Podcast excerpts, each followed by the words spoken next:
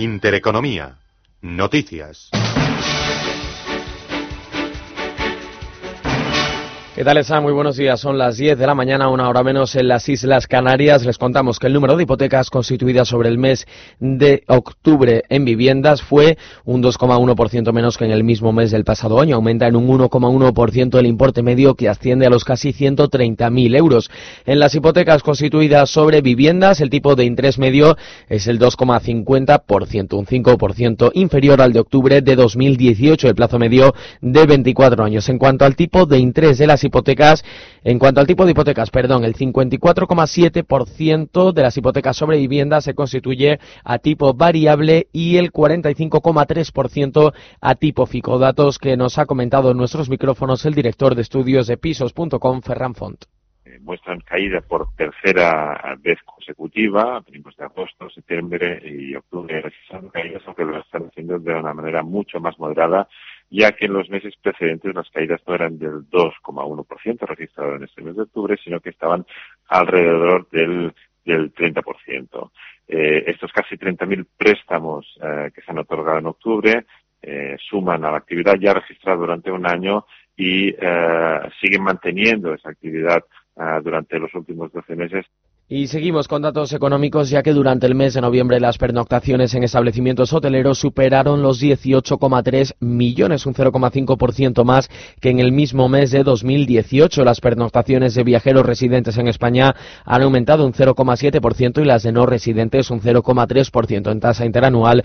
Durante los 11 primeros meses de 2019 las pernoctaciones se incrementaron un 0,9% respecto al mismo periodo del año anterior.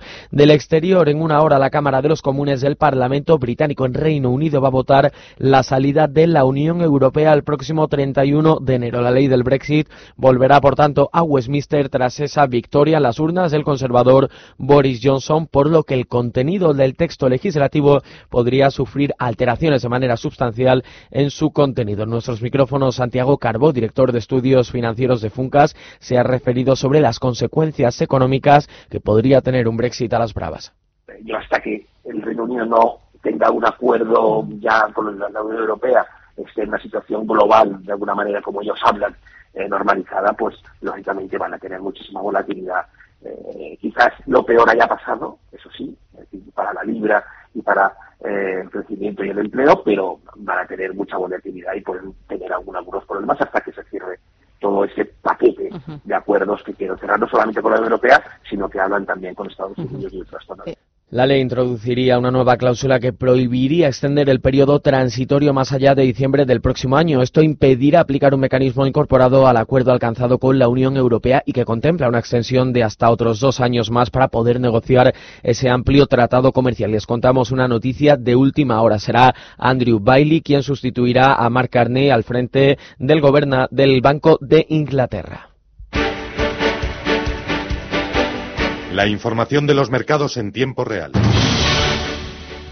Ventas, eh, compras, perdón, generalizadas hasta ahora en los mercados del viejo continente. Así vemos al MIP del italiano revalorizarse hasta ahora un 0,81%. El SP eh, el, el, IBEX 35 hasta ahora sube un 0,9%, se coloca en los 9.626 puntos, mientras que el Eurostock 50 arriba un 0,31%. Dentro del selectivo español vemos liderar los avances hasta ahora a una entidad financiera, Bankinter, eh, que está arriba un 1,59%, le sigue Enagas, que se revaloriza un 1,25%, mientras que Naturgy sube un 1,14%. En negativo y liderando las caídas hasta ahora dentro del selectivo español, ENCE que recorta un 1,66%. En el mercado de materias primas vemos al barril de referencia en Europa al Brent bajar un 0,12%, cotiza hasta ahora en los 66,46 dólares, mientras que en el mercado de divisas vemos al euro ceder ligeramente un 0,05% frente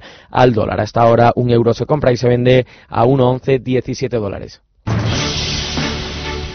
Y les contamos en otras noticias y en clave política de que desde hace una hora el presidente del Gobierno en funciones se encuentra reunido en Consejo de Ministros en el complejo ministerial de la Moncloa. Sobre la mesa este viernes la sentencia del Tribunal de Justicia de la Unión Europea que defiende la inmunidad parlamentaria del líder de Esquerra, Uriol Junqueras, al resultar elegido eurodiputado en las elecciones del pasado mes de mayo. Una sentencia que afecta de manera directa al expresidente fugado Carles Puigdemont, quien podría ser el gran beneficiado del Parlamento Europeo se prepara ahora para acreditarlos a él y, a los, y al exconciller Tony Comey. Si el Tribunal Supremo no retira la euroorden, tendría que decidir la justicia belga o se tendría que debatir en la Eurocámara. Hecho que ha comentado el abogado de Puigdemont, Alonso Cuevillas, en los micrófonos de Radio Nacional un eurodiputado es eh, lo que tiene es la inmunidad parlamentaria, le permite viajar por toda Europa, España incluida, y no puede ser detenido sino en caso de flagrante delito.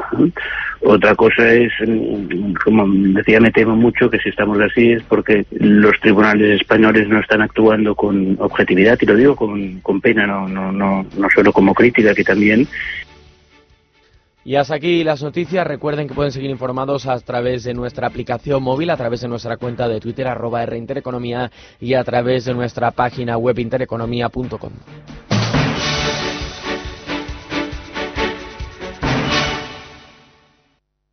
Escuchan ustedes Intereconomía.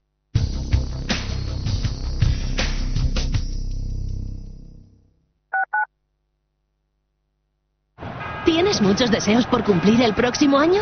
¿Por qué no los cumples en este? En Harmauto puedes hacer realidad el deseo de tener tu nuevo Volkswagen antes de que suenen las campanadas. Condiciones exclusivas de liquidación de stock hasta el 31 de diciembre con los mejores precios del año. Más de 150 coches en stock con ventajas de financiación, entrega inmediata y modelos disponibles con etiqueta cero y etiqueta C. Te esperamos en Harmauto, tu concesionario oficial Volkswagen de confianza.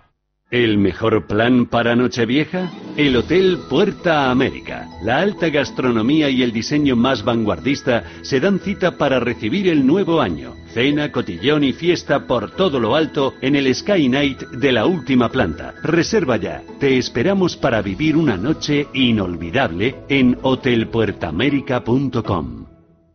Papá, este año no voy a escribir la carta ni a Papá Noel ni a los Reyes Magos. ¿Por qué? Porque se lo voy a pedir en persona en el Parque de Atracciones de Madrid. Del 6 de diciembre al 7 de enero vive la Navidad con la Patrulla Canina y disfruta del nuevo espectáculo La Fábrica de Juguetes en el Gran Teatro Auditorio junto con muchas sorpresas más. Infórmate en parquedeatracciones.es, donde siempre, como nunca.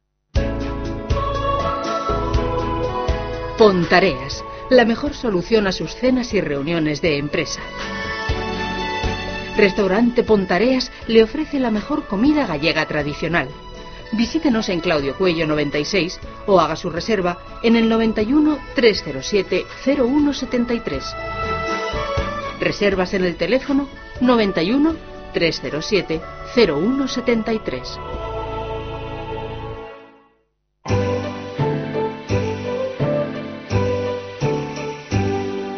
Intereconomía les desea felices fiestas.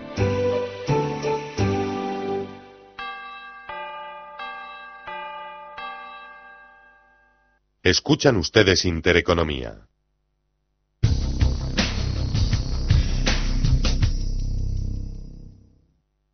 Oh goodness! Oh, here we are again. Another year's gone by.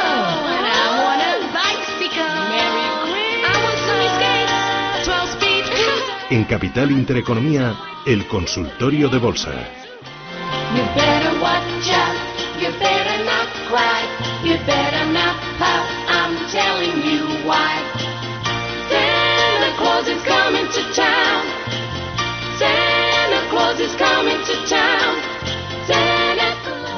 Claus. 19 minutos de la mañana, Radio Intereconomía. Hoy tenemos foro empleo a partir de las 11 con Rubén Gil a los mandos. Eh, hoy con José Luis Fernández Santillana, con Marisa Cruzado y con José Canseco. Hablarán de empleo, hablarán de formación, hablarán también del salario mínimo, se hará balance de 2019 y miraremos a 2020. Yo creo que también van a hablar algo de cestas de Navidad y de alguna otra cosita, seguro que sí. Ojo porque antes tendremos nuestro foro directivos y sigue este consultorio hasta las diez y media con Roberto Moro. Sigues ahí, ¿verdad, Roberto? Aquí estamos. Tú eres más de villancicos de los españoles, de los tradicionales, ¿verdad? ¿O no? Ya le digo que yo no Ah. soy muy de eso, pero sí de serlo de, de, de- de- bueno, y de prácticamente todos los que salen en Love Actually, que es Mm. Una de mis películas favoritas. Bueno, bueno, bueno. Como bueno. ven, no me gustan las navidades, pero soy moñas para aburrir. Moñas, moñas. Oye, vamos con... Es que me dicen que la centralita está saturada. Luis, ¿qué tal? Buenos días. Hola, buenos días. Dígame, Luis, ¿cómo va? Ay, bueno, más o menos resistiendo como puedo. Mm, a ver, eh, cuénteme por qué resiste como puede ese tono, a qué se debe, qué valor le está doliendo. Pues tengo unas acciones de total desde hace un tiempo y históricamente me, me ofrecían la posibilidad de cobrar el dividendo o intercambiarlo por otras acciones más.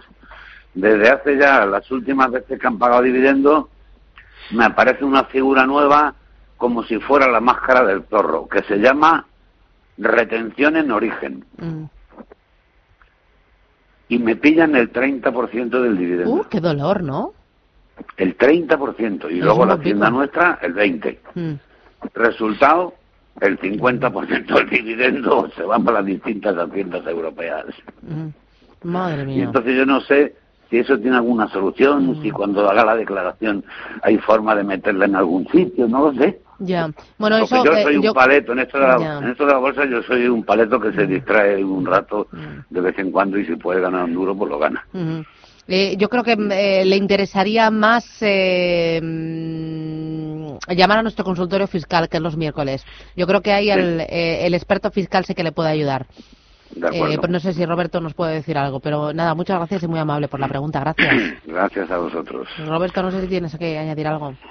Pues no, no gran cosa. Si ya de por sí ya sabe que a mí lo de los dividendos me parece el chocolate del oro y si encima se quedan entre una entre muertos y heridos con el 50% entre una entre unos y otros, pues pues sí, lo mejor es eh, ir a otro ir a otro sitio, eh, abandonar la acción que por otro lado técnicamente tampoco pasa nada por abandonarla ahora, eh, porque está próximo a, a la resistencia de los 50 euros con la que no puede desde comienzos de año. ¿eh? La ha tocado una, dos, tres, cuatro, cinco veces y no puede con ella. Así que no pasa nada por, por deshacer posiciones en, en este título. Y, y, y para, las, para las próximas inversiones, pues que se enteren bien de cómo va esto de la doble imposición y demás. Muy bien. Gracias. Vamos con notita de voz. Hola, buenos días. Eh, quería preguntarle al analista por Mafre y por Acciona para, para entrar ahora. Y bueno, sin ninguna prisa. eh, a ver cómo lo vería a medio largo plazo. Gracias. Gracias. Muy amable. Dime. Bueno, eh, Acciona ya lo hemos comentado, no está para entrar porque está en un lateral horroroso, aburrido. Por lo tanto, a mi entender, no está para, para entrar. Eh, por contra, Mafre, a ver, no por el aspecto técnico que sigue siendo bastante feo y con pintas de ir a buscar eh, los soportes en, entre 2.25 y 2.30, eh, pero eh, y digo y digo este pero porque me quiero porque quiero ver cómo eh, cómo cierra hoy, ¿no? Porque simplemente como cierre si cierra como está, pues a lo mejor lo que nos deja es una pauta de Arami alcista y por lo tanto de cambio de tendencia que a lo mejor sí podría invitar a tomar posiciones para buscar algún rebote relativamente importante a corto plazo, ¿no? Pero insisto que hasta que no veamos el cierre de hoy es difícil eh, confirmar que esa figura. Yo creo que sí que lo va a hacer, pero es difícil confirmarlo. Por lo tanto, eh, sí puede ser una buena opción con un stop de pérdidas pues ligeramente por debajo de 2.35. Mm, Manuel de Córdoba, buenos días. Hola, buenos días. Eh, eh, el señor Roberto se me puede decir, por, eh, por favor, eh, estamos en liquidez. Eh, me perdí la subida de estas últimas y estoy en liquidez. De suelo entrar, pero no tengo tampoco mucha prisa. Me gustaría que me pudiera decir sobre soporte y resistencia de Sabadell, si es posible. Y aunque antes le, le he escuchado hablar de Santander, eh, ¿dónde cree él que tiene una, un soporte i- importante? Muy bien. Pues gracias. Muchas gracias. Muy amable. Bueno, a ver, eh, Sabadell ya lo hemos comentado, para mí, junto con Bankinter, uno de los mejores dentro del mercado español. Bueno, ahora mismo ya, como decía antes, se le han sumado prácticamente todos, exceptuando Santander, ¿no? Con lo cual, esta es una muy buena opción. Decía que, que si seguía en liquidez, a ver, eh, los índices americanos están en tendencia, creo que hay que estar en ellos. El índice sectorial bancario europeo parece que comienza que la tendencia, pues hay que estar en ellos. Eh, fin, mm, sin cargar demasiado las tintas, porque como decíamos también al principio, el grueso del año está hecho, pero sí para tratar de buscar pues algunas cositas de un 3, un 4% aún, ¿por qué no? Y, y en cuanto a Santander, algún soporte importante, bueno, por la forma que, que ha tenido de moverse últimamente, pues tiene muchos. 370 es un soporte relativamente importante, más concretamente 368 porque es el origen del último pequeño hueco alcista y bastante más contundente la zona de 365.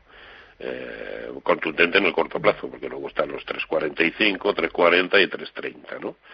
Pero mm, ya digo que ahora mismo vuelve a encontrarse en la resistencia que le ofrece la media móvil de 200 sesiones. Así que a corto plazo, pues a lo mejor no se, sigue sin ser uno de los grandes beneficiados de, de la subida del, del sector en Europa. Mm, Muy bien, vamos con Antonio. Buenos días, Antonio. Buenos días, vamos a ver, le voy a contestar a ese señor que decía que no sabía lo de lo de mm, los dividendos. Porque usted solo sabe. Usted solo sabe. Cuando haga la renta, ahí lo tiene clarísimo. Lo tiene clarísimo, se lo devuelve lo de Estados Unidos y le cobra lo de España. Mm. No, no, de Estados Esa es la Unidos, no, de, de- y Francia. O en Francia, donde sea, es igual, el país que sea. Bueno, mm, gracias. Eh, Eh, nos preguntaba usted y por la es IAG, que se ha quedado muerto ahí y no se mueve, lleva dos semanas que se ha quedado muerto. A ver qué me dice. Bueno, de IAG ya lo hemos comentado antes, ¿no? En la medida en que aguante por encima de 7.20, a ver, en, en puridad, hasta que no pierda la zona de, de 7, eh, concretamente eh, 7, sí, mientras no pierda el 7, pues sigue siendo, sigue siendo bueno para mantener. Ahora bien, para comprar, pues a corto plazo quizá el, el, el precio actual esté dando una oportunidad, porque también es verdad que el stop loss a aplicar es el 50% de la tremenda vela que nos dejó el día de la subida, ¿no? Con lo cual estamos hablando de la zona de 720, 720 eh, y por lo tanto la pérdida asumible sería un 1%. Eh, bueno, puede ser así. Ahora que ha perdido momentum, es evidente, en algún momento tenía que corregir todo lo que había subido. Vale. eh, oye, me interesa también, eh, Roberto, de cara al año 2020 para todos estos oyentes que nos escuchan. Y sobre todo pensando en que hoy es día de vencimiento. Tú, por ejemplo, los días de vencimiento te mantienes al margen ante la volatilidad que pueda haber. Eh, ¿Es mejor aprovecharlo? ¿Lo haces los días antes o esto ya no es lo que era? Efectivamente, yo creo que ya no es lo que era.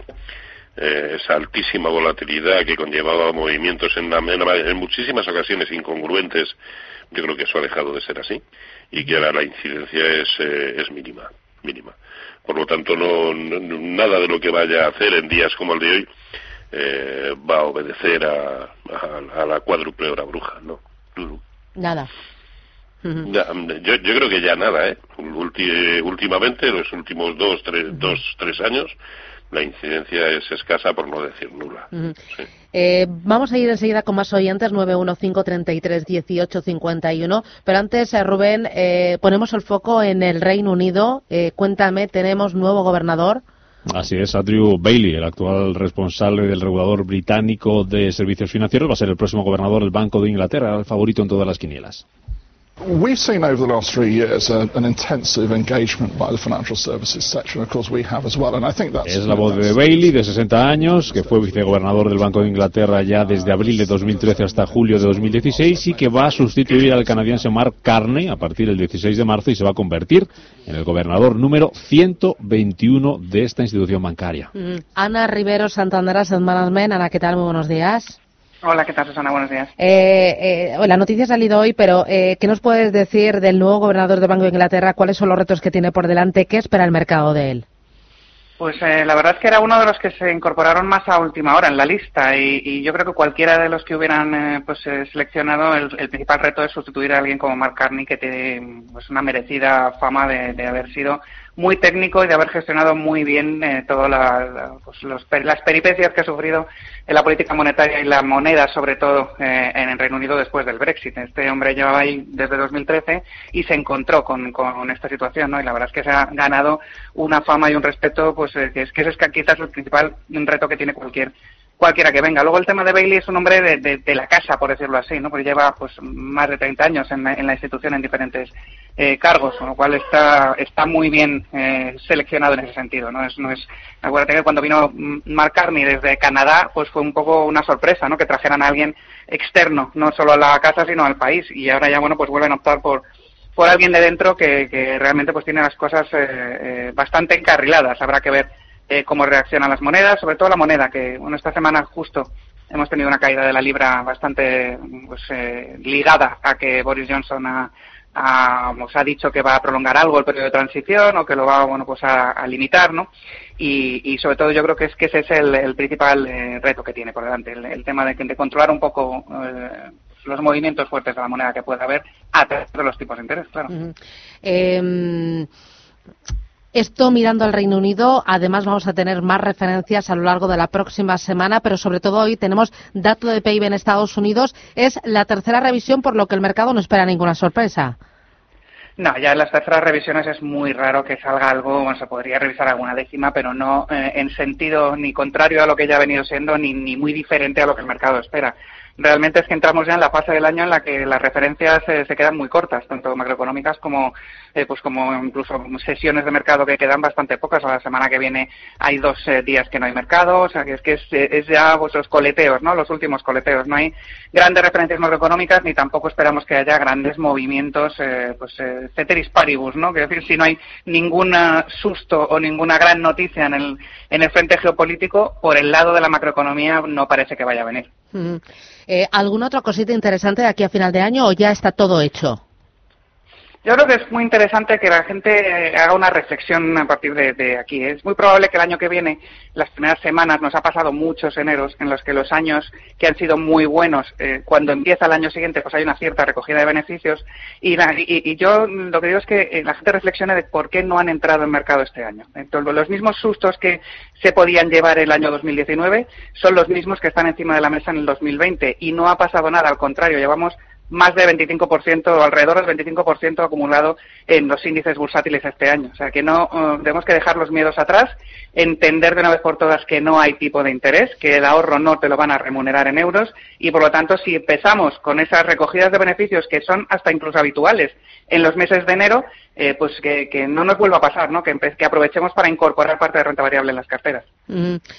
Eh, es muy importante antes de incorporar la renta variable conocernos a nosotros mismos, eh, saber cuál Por es nuestro perfil, saber cuál es eh, nuestro horizonte, nuestro objetivo. Pero Ana, yo muchas veces lo he comentado con vosotros, aquel ahorrador que viene de depósito, aquel ahorrador que viene de renta fija, dirá, uff, renta variable. Y tú siempre me has dicho, a ver, renta variable sí, y la forma de reducir el riesgo es ampliar el horizonte de inversión y al mismo tiempo diversificar. El ahorrador tiene esas dos herramientas, lo que es, es imperdonable que se pierda años como este. Claro, es, es, es que es una pena, porque, eh, fíjate, estamos hablando de 25% de subida, por ejemplo, en un índice europeo, que es un índice eh, de compañías de todos los sectores y en el que no tienes que pensar. Te pones en un índice europeo o en un índice americano, son los índices amplios, y, este año has ganado un 25%. Si tú hubieras tenido un 10% de bolsa, eso es un 2,5. Un 2,5 mm, no lo puedes conseguir en, en un depósito, ni en una cuenta corriente, ni en una IPF, o sea, en nada de lo que el inversor súper conservador está acostumbrado o todavía tiene en la retina, que es lo que él quiere invertir.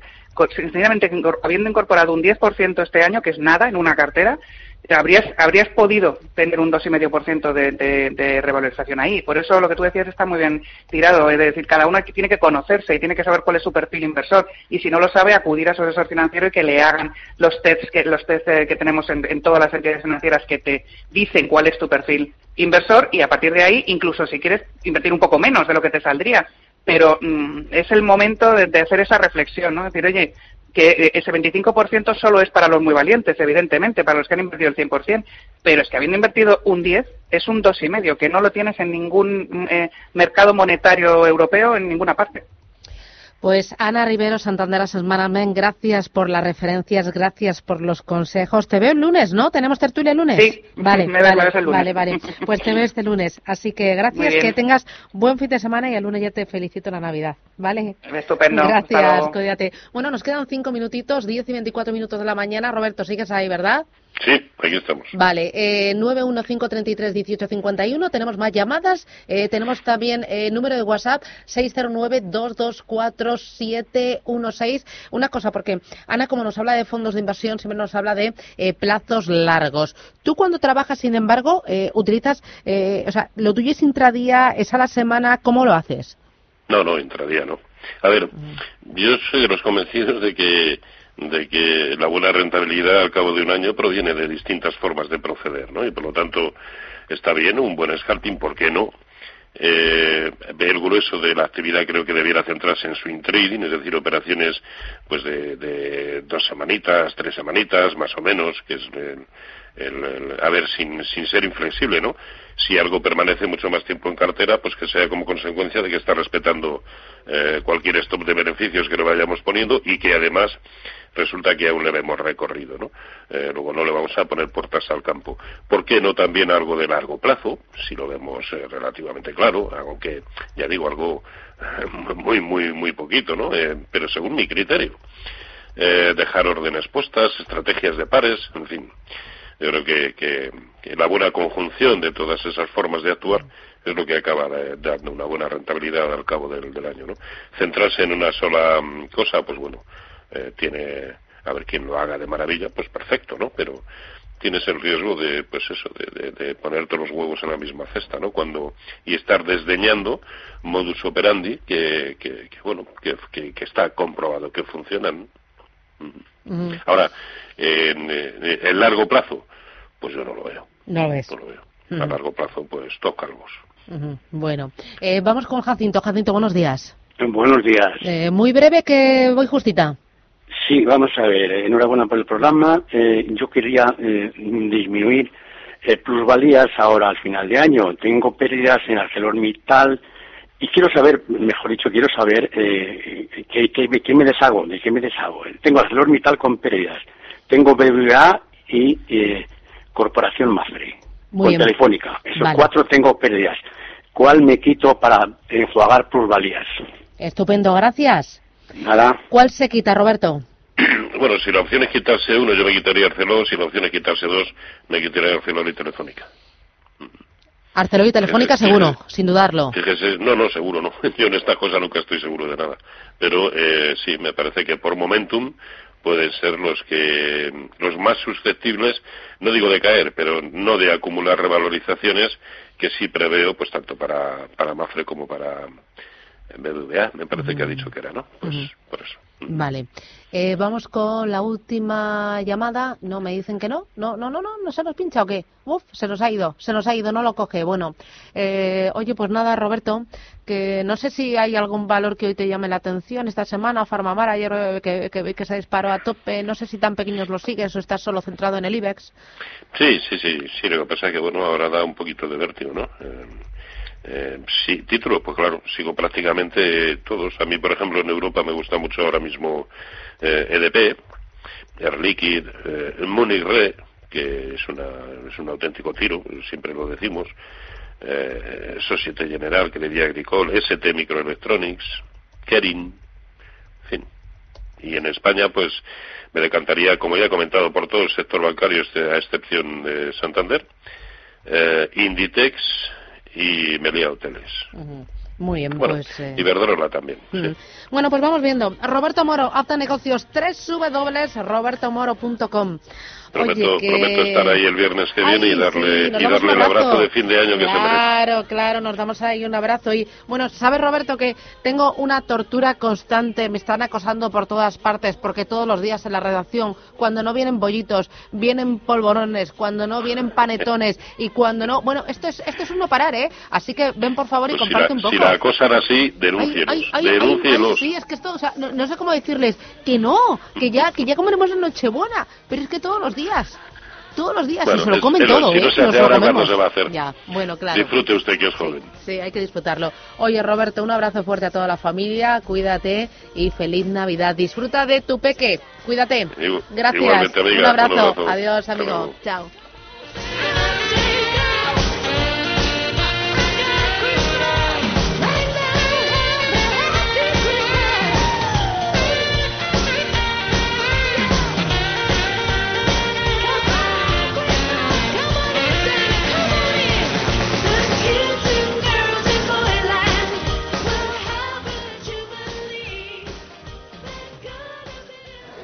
Mire, quiero invertir mis ahorros, pero ¿cómo? Fondos europeos, bolsas asiáticas. Perdone, ¿el suyo era capuchino o descafeinado? Lo importante no es ser un experto en inversión, es saber dónde preguntar. En ING con Inversión Naranja Plus simplificamos la fórmula para que puedas invertir como los expertos a través de nuestros fondos cartera naranja. Inversión Naranja Plus, invertir a lo grande es para todos. Más información en ing.es en fondos de inversión.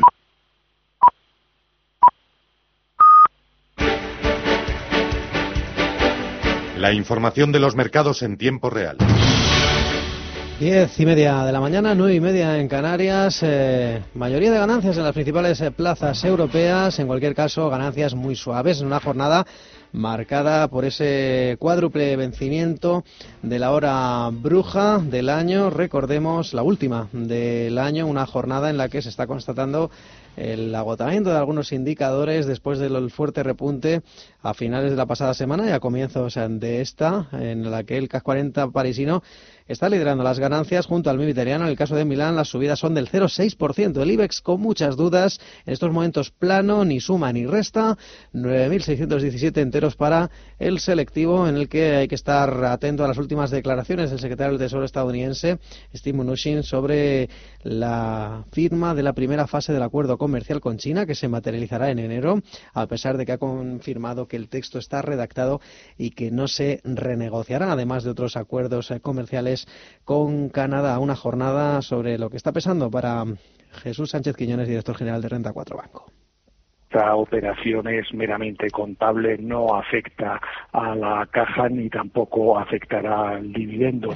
Sí que va a afectar al beneficio del cuarto trimestre del año. Hay que tener en cuenta que el ajuste que hace es prácticamente el 40% del beneficio que se esperaba para todo el año 2019 y esto se debe a rebajar el fondo de comercio al esperar menos beneficios en su filial estadounidense en los próximos años. Palabras de Jesús Sánchez sobre una de las eh, noticias corporativas eh, conocidas en el día de ayer, que BBVA ha anunciado un ajuste en resultados de 1.350 millones por su negocio en los Estados Unidos. De momento, la entidad cántabra recorta un 0,27%, 5 euros con 14 el precio de sus títulos y cede, al igual que Bankia, un eh, 0,2%, también en rojo el Santander, pero prácticamente plano, consolida niveles en los 3 euros con 79. El resto de eh, bancos se mueven en terreno positivo. En el caso de CaixaBank, eh, subidas de una décima porcentual. Bankinter, el que mejor tono presenta, no ya solo del eh, sector financiero, sino del IBEX. Está rebotando un 1,7%.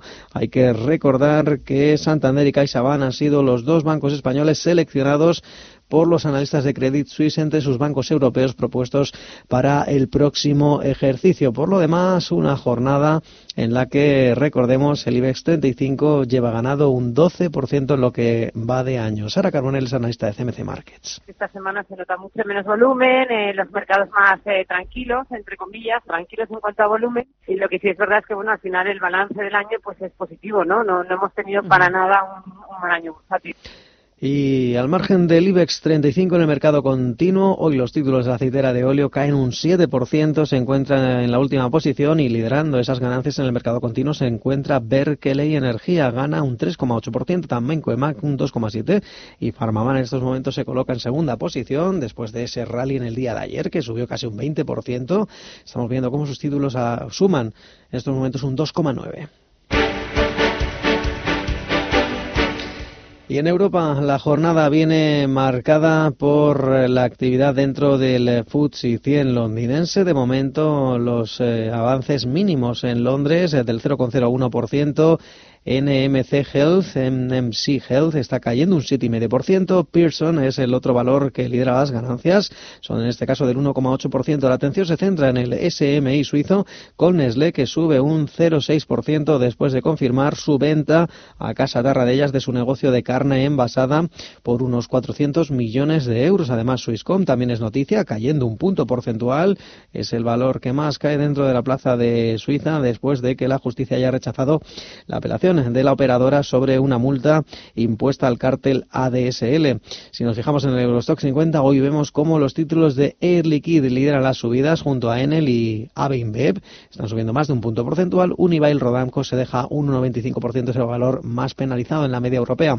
Al margen de Europa, en Wall Street, al otro lado del Atlántico, los futuros vienen planos, eh, apuntando a una ligera contracción del 0,04% para el SP500, prácticamente planos, aunque en negativo los futuros sobre el Dow Jones de industriales. También se deprecia de forma mínima el barril de crudo Brent, 66,4 dólares, el de referencia en, Europa.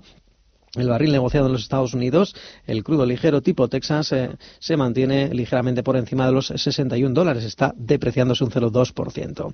En cuanto a las divisas, el euro pierde terreno frente al dólar, un dólar 11,19. La libra gana terreno frente al billete verde, un dólar 30,46. Hasta aquí el flash eh, bursátil, más información en intereconomía.com.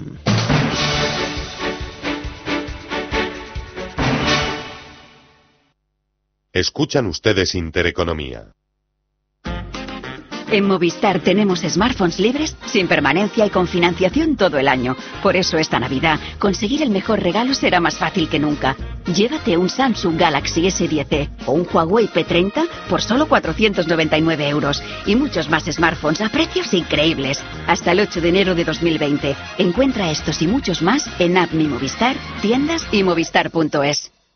Con los planes de pensiones Santander te ayudamos a construir el futuro que deseas mientras consigues grandes ventajas. Porque ahora, si nos traes tu plan de pensiones, te damos hasta un 4% de bonificación. Consulta condiciones en bancosantander.es o en tu oficina más cercana. Planes de pensiones Santander, tu presente y tu futuro en perfecta armonía. Hola. Bueno, la verdad es que siempre nos han hecho creer que si nos daban un regalo por depositar nuestros ahorros, estábamos con los mejores gestores. Sin embargo, esa vajilla tan bonita que nos regalaron, te puedo asegurar que hizo que nuestros ahorros crecieran mucho menos. Esto es normal. Por eso me gusta Finanbest. Con sus planes de pensiones no hay vajillas ni otros regalos, solo una mayor rentabilidad por tu dinero gracias a sus bajísimas comisiones. Lo normal.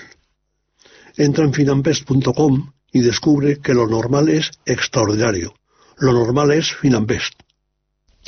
Si quieres disfrutar del sabor y la calidad del mejor jamón del mundo, Don Pal 100% ibérico de bellota es sin duda tu opción. Engalana de etiqueta tu mesa esta Navidad con el mejor jamón del mundo. Visítanos en donpal.es. Joyas de bellota Don Pal, para muchos, el mejor jamón del mundo.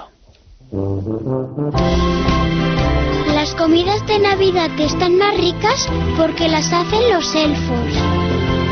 Ahora con la zona gourmet de El Corte Inglés puedes sorprender a los tuyos con los productos más especiales. El Corte Inglés, la ilusión lo cambia todo. Potencia sus inversiones con los nuevos Turbo 24. El primer turbo cotizado 24 horas de lunes a viernes creado por IG. Elija su apalancamiento, gestione su riesgo y opere sin comisiones. Todo en las premiadas apps y plataforma de IG. Opere Turbo 24 con IG, un proveedor líder del trading online. Busque IG Turbo 24 para saber más. Los Turbo Warrants son instrumentos financieros complejos y su capital está en riesgo. Puede sufrir pérdidas rápidamente. Carlin, líderes en papelería por precio y por servicio, siempre cerca de ti, con más de 500 puntos de venta a tu disposición. Visita nuestra nueva web carlin.es y compra directamente.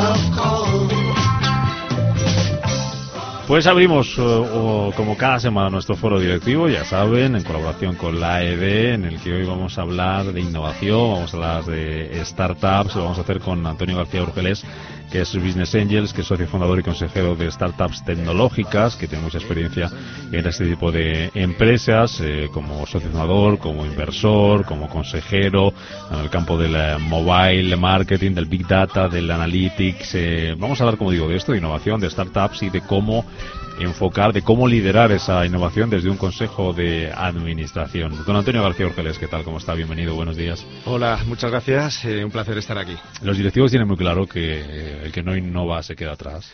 Pues sí, hoy, hoy, creo que la innovación en algunos casos es la razón de ser de muchas compañías y en otros yo diría que, que casi en la mayoría es una razón de, de supervivencia. ¿Cómo se, hace esto? ¿Cómo se hace esto desde un uh, consejo de, de, administración, desde el punto de vista directivo? Sí, bueno, pues desde el punto de vista de, de un consejo, yo lo primero que diría es que en un entorno donde hay un cambio tecnológico exponencial que afecta y, y, altera todos los modelos de negocio que conocemos, el, primer eh, lo primero que diría es que los, los, temas de innovación y de nuevas tecnologías deberían ser objeto de una mayor atención. ¿Y lo son?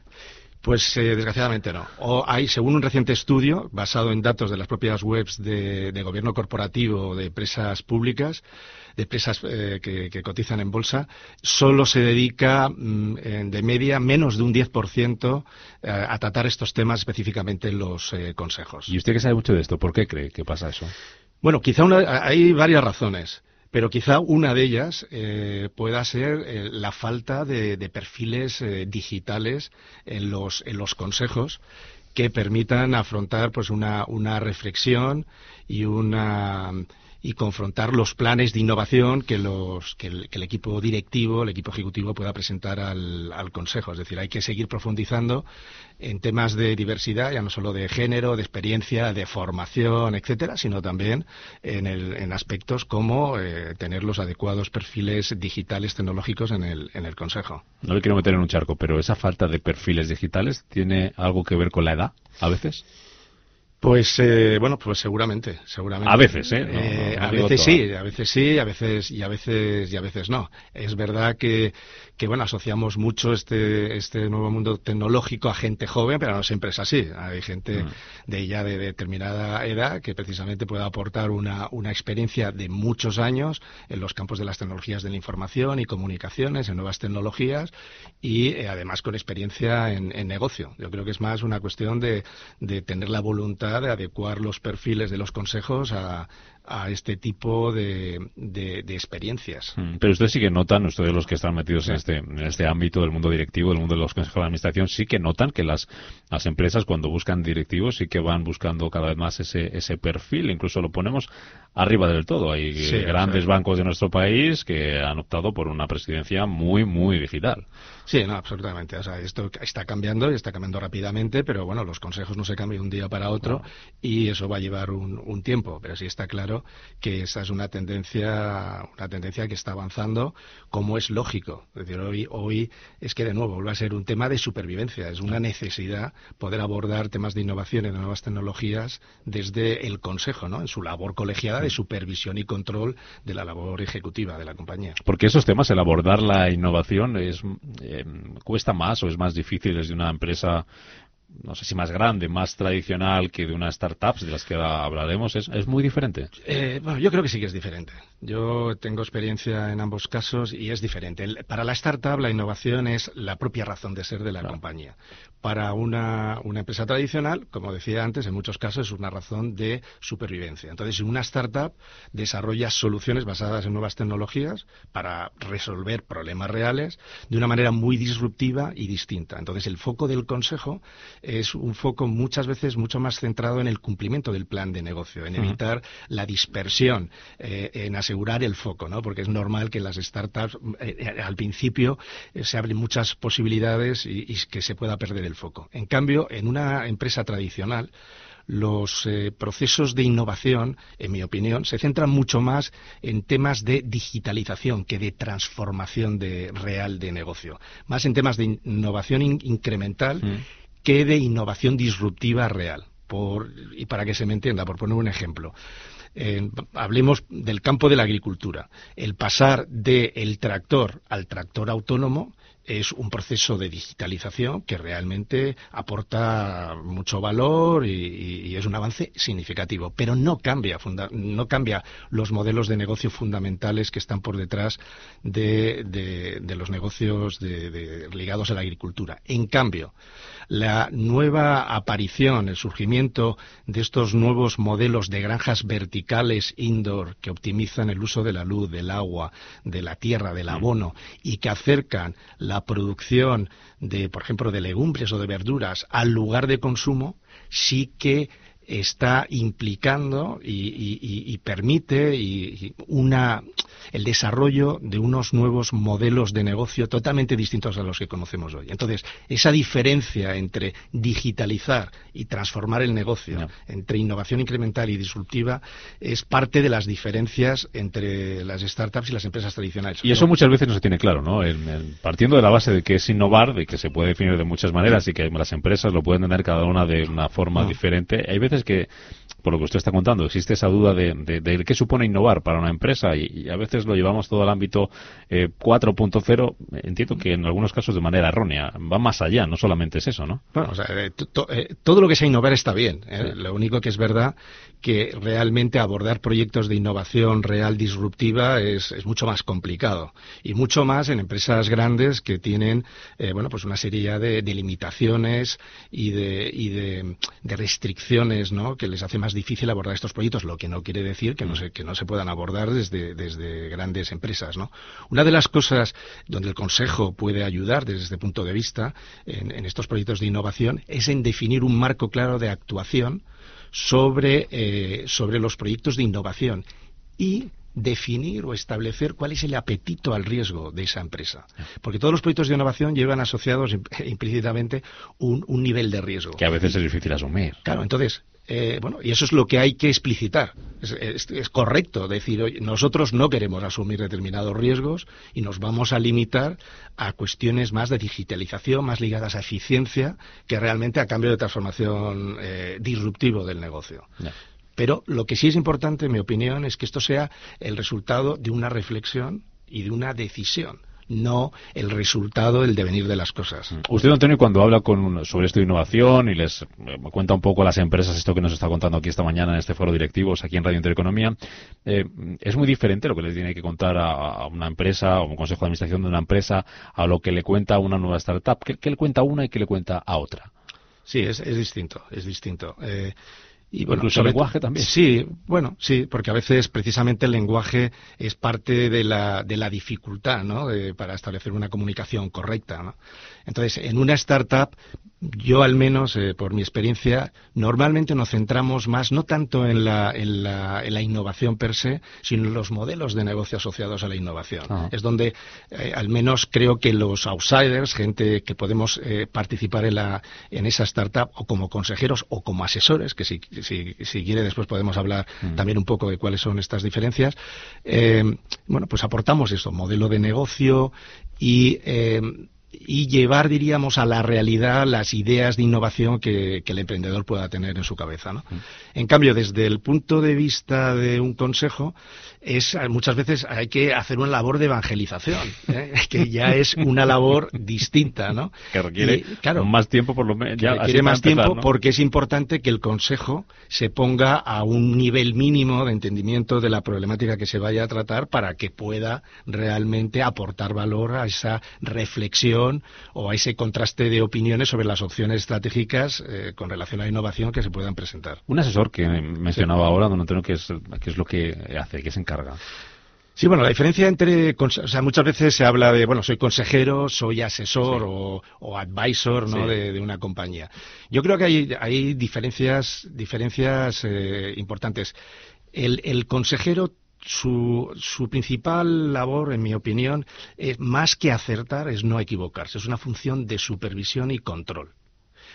El, el- en cambio, el, el asesor es justo la función contraria, es una función de alentar, de impulsar ayudando al, al consejero delegado, al CEO de la compañía, en la puesta en marcha y el lanzamiento de proyectos de. O sea, que usted como asesor juega al ataque y como consejero juega como consejero, poco, sí, ¿no? quiero, quiero, quiero, o sea, contrastar. Creo que hay que tener como consejero una actitud eh, retadora, eh, hacer muchas preguntas, entender no cómo se hacen las cosas, sino para qué, cuál es el- la finalidad, el propósito de lo que vamos a hacer, cuestionar mucho. Y eh, bueno, pues eh, en base a esa reflexión, pues llegar a conclusiones. Tan importante es lo uno como lo otro, Lo otro, ¿no? Las dos cosas y además son funciones complementarias. Y por supuesto, esto, esto- cada, cada uno tiene que cumplir con su misión. Obviamente un consejero y sobre todo una empresa grande, cotizada, tiene, está sujeto a una serie de, de restricciones, al cumplimiento de una normativa de buen gobierno muy estricta, algo a lo que un asesor en su función de asesoramiento pues no, no tiene esas no tiene esas limitaciones. ¿Cómo se lo pasa a usted mejor?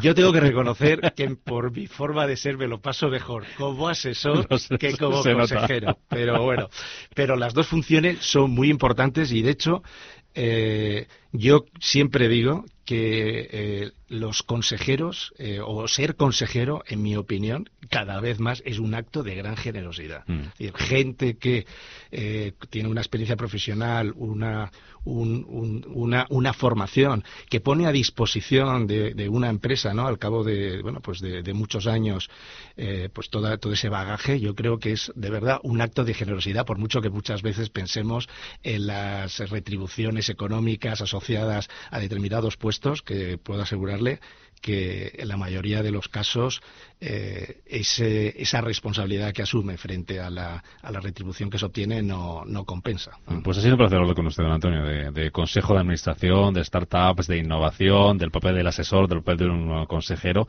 Así que hasta cuando quiera, don Antonio García Urgeles. Gracias. El placer ha sido mío. Muchas gracias. Mírala, mírala, mírala, mírala. La puerta de al... Marta, ¿puedes cantar algo más original? ¿Original? ¿Quieres algo original? Para original el regalo del que todo el mundo habla estas navidades. Tortilla de patatas en lata personalizada. Tortilla de patatas en lata. ¿Dónde? en Memories of Madrid. ¿Y sabes lo mejor? Solo ingredientes naturales. Voy a visitar su web ahora mismo, que necesito el regalo de mis padres. También puedes visitar su tienda en la Plaza Mayor de Madrid. Estas navidades el regalo más original está en Memories of Madrid, con su tortilla de patatas en lata personalizada. Este año sí sorprendes. Tranquilidad es el sonido del mar. Tranquilidad es invertir al tiempo que ahorras, diversificas y proteges tu inversión. Tranquilidad es invertir en oro con Degusa. Infórmate en el 9119 82900. Degusa Oro es tranquilidad. Bodega Matarromera. Excelencia, distinción y elegancia, plasmada en vinos únicos procedentes del corazón de la Ribera del Duero. Fruto de una tierra inspiradora, expresada por su autor, Carlos Moro. Bodega Matarromera, donde nace la leyenda. Capital Intereconomía les ofrece la noticia sostenible de la semana. Ferrovial cierra 2019 liderando los índices de sostenibilidad. Ferrovial se considera además una pieza clave para impulsar el cumplimiento de los objetivos de desarrollo sostenible de la ONU para 2030, especialmente en los relacionados con su negocio, agua limpia y saneamiento, innovación, infraestructura y ciudades y comunidades más sostenibles.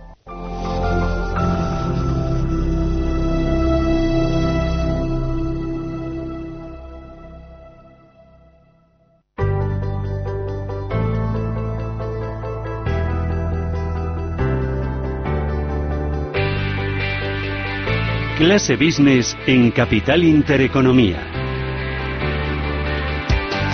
Domenech Biosca, ¿qué tal? Muy buenos días.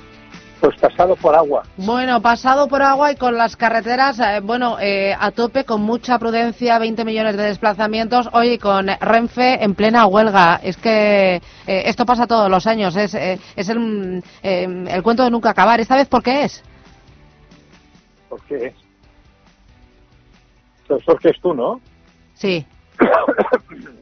Eh, Renfe está en una situación de no querer emplear el número de plazas de personas, de técnicos. Y entonces lo que hacen son huelgas porque consideran que con el número de personas no es suficiente para hacer los servicios con seguridad. Ese es el fondo de la cuestión de lo que está pasando. Y al final los rehenes los de siempre, ¿no? Perdón, al final, ¿qué? Los rehenes los de siempre, ¿no? Los, Los de los siempre. pasajeros, los está, viajeros. pasando- está pasando las carreteras. Esta mañana he tenido que bajar desde Gerona a Barcelona muy pronto. La cola los peajes son fantásticos. Hemos crecido mucho en, en la gente que quiere viajar, la gente que quiere ir con coche por sitios y las infraestructuras no se han invertido, están todas pequeñitas. Verás la estación del AVE y verás que las colas para subir al AVE de las 8 de la mañana pues son alucinantes, ¿no? La gente casi se cuela porque tiene miedo de perder el, el tren. Y eso es lo que nos pasa. Pocas infraestructuras y mucha gente con poco de dinero en la calle para salir a, a gastarse. Oye, hablando del AVE, hablábamos la semana pasada, Biosca, el viernes pasado del nuevo AVE low cost, que conocíamos ya alguna cosa. Esta semana hemos ido tenido algún detalle más. Eh, va a cobrar por la segunda maleta y se va a poder retrasar una hora sin tener que devolver el dinero al cliente. ¿Qué te parece? será un ave como los trenes de cercanía, pero con más velocidad. Eh, de cercanía se para, que reclamar un mes tornero, lle- lle- llevarás una maleta y unos dirán que se otros dirán que no, puedes coger, para mí no es más que una estrategia para decir, señores, si queréis viajar bien, viajar como hasta ahora. Y si eres, tienes 18 años y como los trenes que van por Europa para gente joven y no tienes prisa, pues viaja con este ave más barato, que se podrá parar, podrás llevar una maleta o no, no tendrás ningún asiento y, y podrás divertirte con los amigos en, en el vagón. Para mí es, un- es una oferta para estudiantes. La gente profesional que va con ganas de que no haya móviles, de estudiar, de, de, de, de, de- de- de- de las cosas que queremos, no lo vamos a dar. Hoy una cosa muy rápida, en 30 segundos, Biosca, dato de hoy, las pernoctaciones hoteleras que han vuelto a subir en noviembre, llevaban dos meses cayendo, y eso que, ojo, en el inserso están preocupados, eh, porque en el- ha caído la ocupación en Benidorm. Claro, esto es por el mal arranque del programa, imagino, porque empezó tarde y empezó ya torcido. Es que, fíjate, por un lado, en Cataluña resulta que la gente no quiere ir. En otros sitios que quiere ir, la reserva la hacen tarde. Y cuando hacen tarde de hoteles, que al no tener inserso, ya tienen clientes de otro tipo. Porque el hotelero tiene que llenar. Llena con A, con B o con C. Llena con inserso, fantástico. No llena con inserso, pues tiene que espabilarse. Porque Benidorm tiene clientes fans que directamente van y tienen buenos precios. Biosca, que se nos va el tiempo y que se nos va el año, si es que no nos queda nada. ¿Qué haces de Nochebuena? Nochebuena haré como siempre, escribir una carta. Cada día, 31 de diciembre, escribo una carta y luego la publico para no perder el hábito de escribir. Bueno, pues te leeremos. Oye, felices fiestas, Domenech, que disfrutes con la familia, que tengas una buen eh, cierre de año y vamos hablando. ¡Feliz Navidad! Adiós, adiós. En el corazón. Gracias, Adiós, adiós, gracias, adiós. adiós. Llega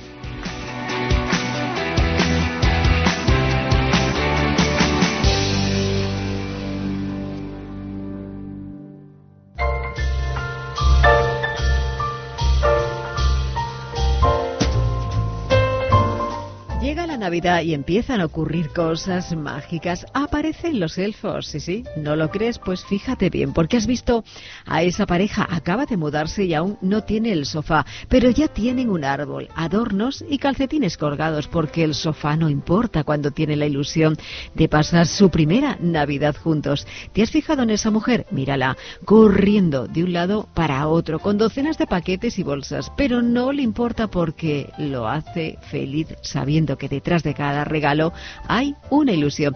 ¿Ya has visto aquel? Sí, ahí está, haciendo una pavita rellena con salsa de oporto y foie para 15 personas. Nunca ha preparado algo tan gourmet. No sabemos cómo quedará, pero sí sabemos que lo que está preparando lo hace con toda la ilusión del mundo. ¿Y te has visto a ti ahora mismo que escuchas hablar de magia y ya aparece una sonrisa en tu cara?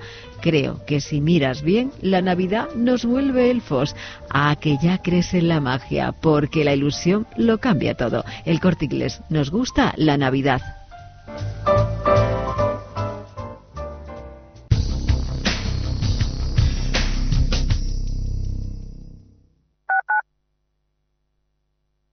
Oliver y Alcázar, especialistas en implantología de carga inmediata, trae a España los implantes corticales, indicados para pacientes con reabsorciones extremas de hueso, sin necesidad de injertos óseos, prótesis definitiva en menos de un mes y al mismo precio que los implantes tradicionales. Confíe en Oliver y Alcázar y vuelva a sonreír. Primera consulta gratuita en el 91 564 6686 o en oliverialcázar.com.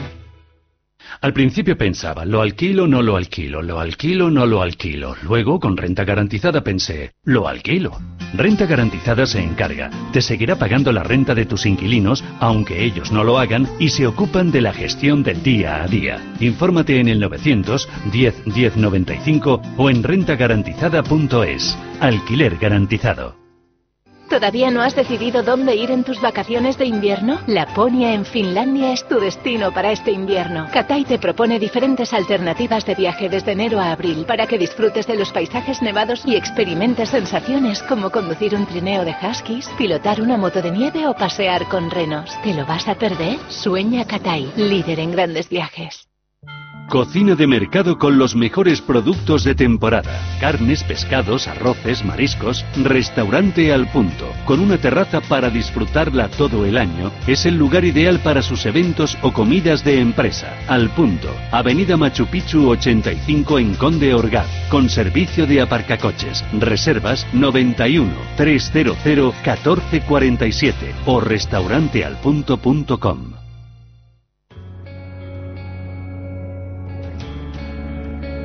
Escuchan ustedes Radio Intereconomía.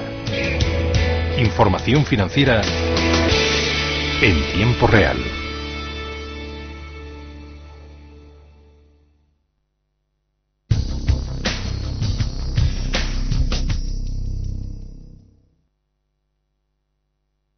Intereconomía, la radio que dobla su interés.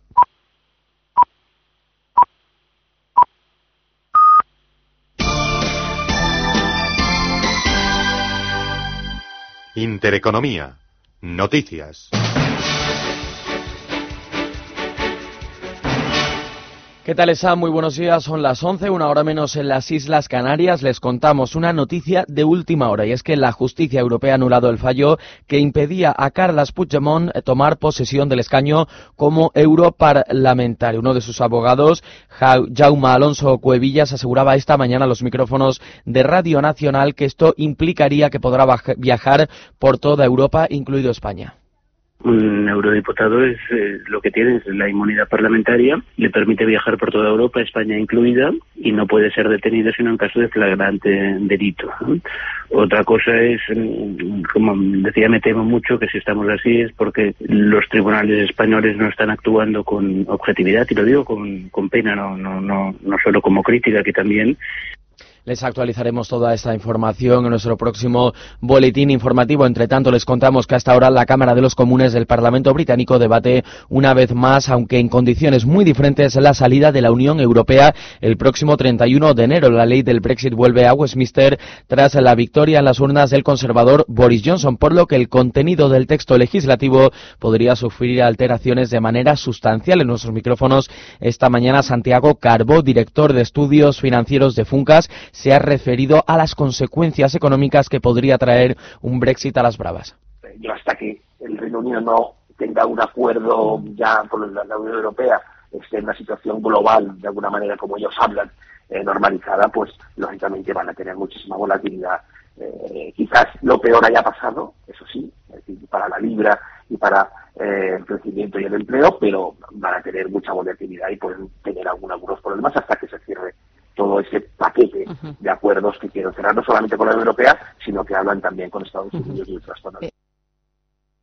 La ley del Brexit introduce una nueva cláusula para que el periodo transitorio que culmine con la salida de la Unión Europea dure hasta diciembre de 2020. Esto impediría aplicar un mecanismo incorporado al acuerdo alcanzado con la Unión Europea que contempla una extensión de hasta otros dos años para poder negociar un amplio tratado comercial. Y no abandonamos el país británico porque esta mañana hemos conocido que será Andrew Bailey quien sustituya a Mark Carney al frente del Banco de Inglaterra. Nuestros micrófonos, Ana Rivero de Santander Asset Management ha valorado la figura de Es un hombre de, la casa, por decirlo así, ¿no? Porque lleva pues más de 30 años en, la- institución en diferentes eh, cargos, con lo cual está está muy bien eh, seleccionado en ese sentido, ¿no? Es, no es, acuérdate que cuando vino Mark Carney desde Canadá, pues fue un poco una sorpresa, ¿no? Que trajeran a alguien externo, no solo a la casa, sino al país, y ahora ya, bueno, pues vuelven a optar por por alguien de dentro que, que realmente pues tiene las cosas eh, eh, bastante encarriladas. Un último asunto sobre el Reino Unido. El PIB británico ha crecido un 0,4% en el último trimestre de este 2019. Esto mejora en una décima el crecimiento de la economía en el trimestre anterior. Y en España, en clave económica, el número de hipotecas constituidas sobre viviendas en el mes de octubre fue un 2,1% menos que en el mismo mes del pasado año. Aumenta en un 1,1% el importe medio, que asciende a los casi 130.000 euros en las hipotecas constituidas sobre viviendas. El tipo de interés medio es del 2,5%, un 5% inferior al de octubre de 2018 y el plazo medio de 24 años. En cuanto al tipo de hipotecas, el 54% de las sobreviviendas se constituye a tipo variable y el 45% a tipo fijo. Datos que ha comentado en nuestros micrófonos el director de estudios de pisos.com, Ferran Font muestran caída por tercera vez consecutiva, venimos de agosto, septiembre y octubre registrando caídas, aunque lo están haciendo de una manera mucho más moderada, ya que en los meses precedentes las caídas no eran del 2,1% registrado en este mes de octubre, sino que estaban alrededor del del 30%. Eh, estos casi 30.000 préstamos eh, que se han otorgado en octubre eh, suman a la actividad ya registrada durante un año y siguen manteniendo esa actividad durante los últimos 12 meses. La información de los mercados en tiempo real.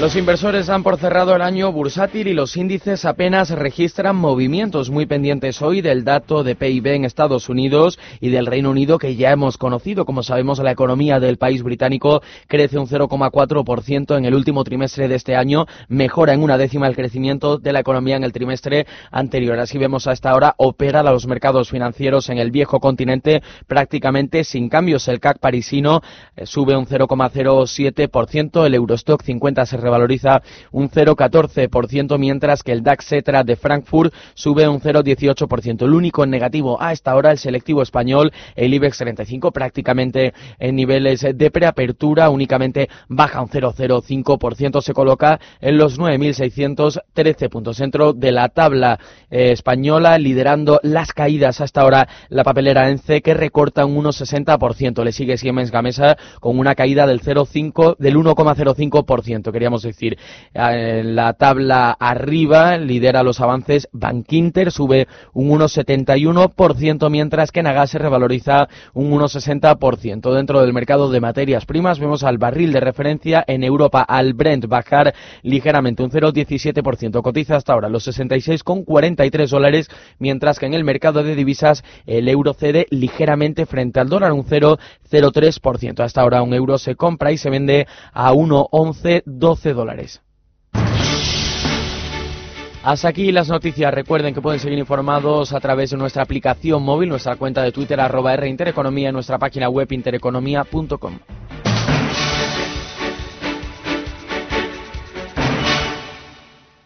Escuchan ustedes Intereconomía. ¿Cansado de la baja rentabilidad de los depósitos? ¿Decepcionado con tu inversión en bolsa? Miles de inversores llevan años disfrutando de la alternativa de Mi AAA y están consiguiendo más por su dinero. ¿Cómo? A través de Mi AAA puedes invertir tu dinero igual que lo hacen los bancos, de manera sencilla y totalmente transparente. Entra en mitriplea.com y descúbrelo. Recuerda, Mi AAA. Con los planes de pensiones Santander te ayudamos a construir el futuro que deseas mientras consigues grandes ventajas. Porque ahora, si nos traes tu plan de pensiones, te damos hasta un 4% de bonificación. Consulta condiciones en bancosantander.es o en tu oficina más cercana. Planes de pensiones Santander. Tu presente y tu futuro en perfecta armonía.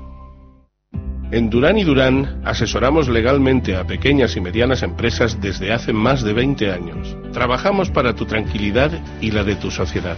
Pon tu empresa en las mejores manos. Llámanos al 900-833-020, 900-833-020 o pide información en www.duranyduranabogados.com. Durán y Durán, abogados de confianza. ¿Sabía que queso Lodín está reconocido por la Fundación Española del Corazón por tener omega 3 y selenio gracias a mejorar la alimentación de sus animales? Sin ser añadidos. Encuentre el rulo de cabra Lodín, semicurado en cuñas y redondo de 400 gramos en el corte inglés, Hipercor, Alcampo e Hipers Carrefour. Festival Musical Cortes Solidarias. Porque somos solidarios. Los días 20 y 21 de diciembre, las Cortes de Castilla y León organizan el festival musical más solidario. Con las actuaciones de Capitán Corchea, Coral Valparaíso y Voces Blancas. Disfruta de la mejor música navideña aportando a tu llegada a las Cortes de Castilla y León un kilo de alimentos o un juguete nuevo. No bélico, no sexista. Los alimentos irán destinados al Banco de Alimentos y los juguetes a Cruz Roja. Festival musical Cortes Solidaria. En las Cortes de Castilla y León. Plaza de las Cortes de Castilla y León 1, Valladolid. Más información en www.ccyl.es.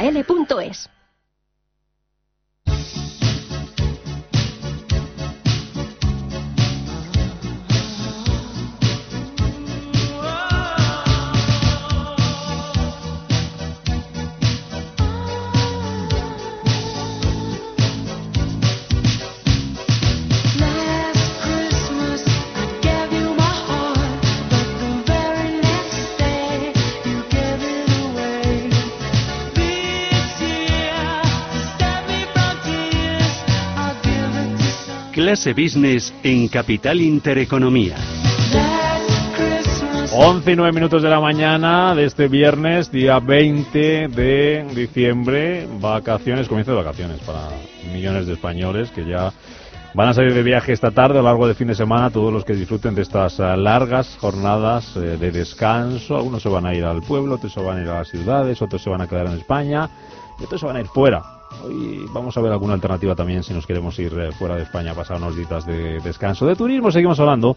Lo hacemos con Maribel Rodríguez, vicepresidenta senior del Consejo Mundial de Viajes y Turismo. Maribel, ¿qué tal? ¿Cómo estás? Buenos días, bienvenido a un viernes más. Hola, buenos días, gracias por la invitación. Y esta música nos evoca un poco a hacer balance, ¿no? También de cuando llega la Navidad, pues todo el mundo dice, a ver cómo le ha ido el año, miramos un poquito para atrás y vemos si los pronósticos que hacíamos eh, hace 365 días se han cumplido. En el caso del turismo, ¿cómo, cómo han ido esos, eh, esas buenas intenciones que teníamos? Pues ha ido estupendamente, ha ido creciendo como ya hemos avanzado por encima de la economía global, lo cual es un síntoma muy muy bueno. La economía ha crecido al 3.2 y nuestro sector ha crecido al 3.8 con lo cual seguimos siendo el motor de la economía, el generador de empleo y, por supuesto, un, bueno, eh, a nivel bienestar eh, estupendo, porque gracias al turismo no solamente podemos viajar, podemos conocer lugares, sino también las empresas se pueden beneficiar los países y las regiones, con lo cual es muy completo y muy transversal. A 2020, ¿qué le pedimos?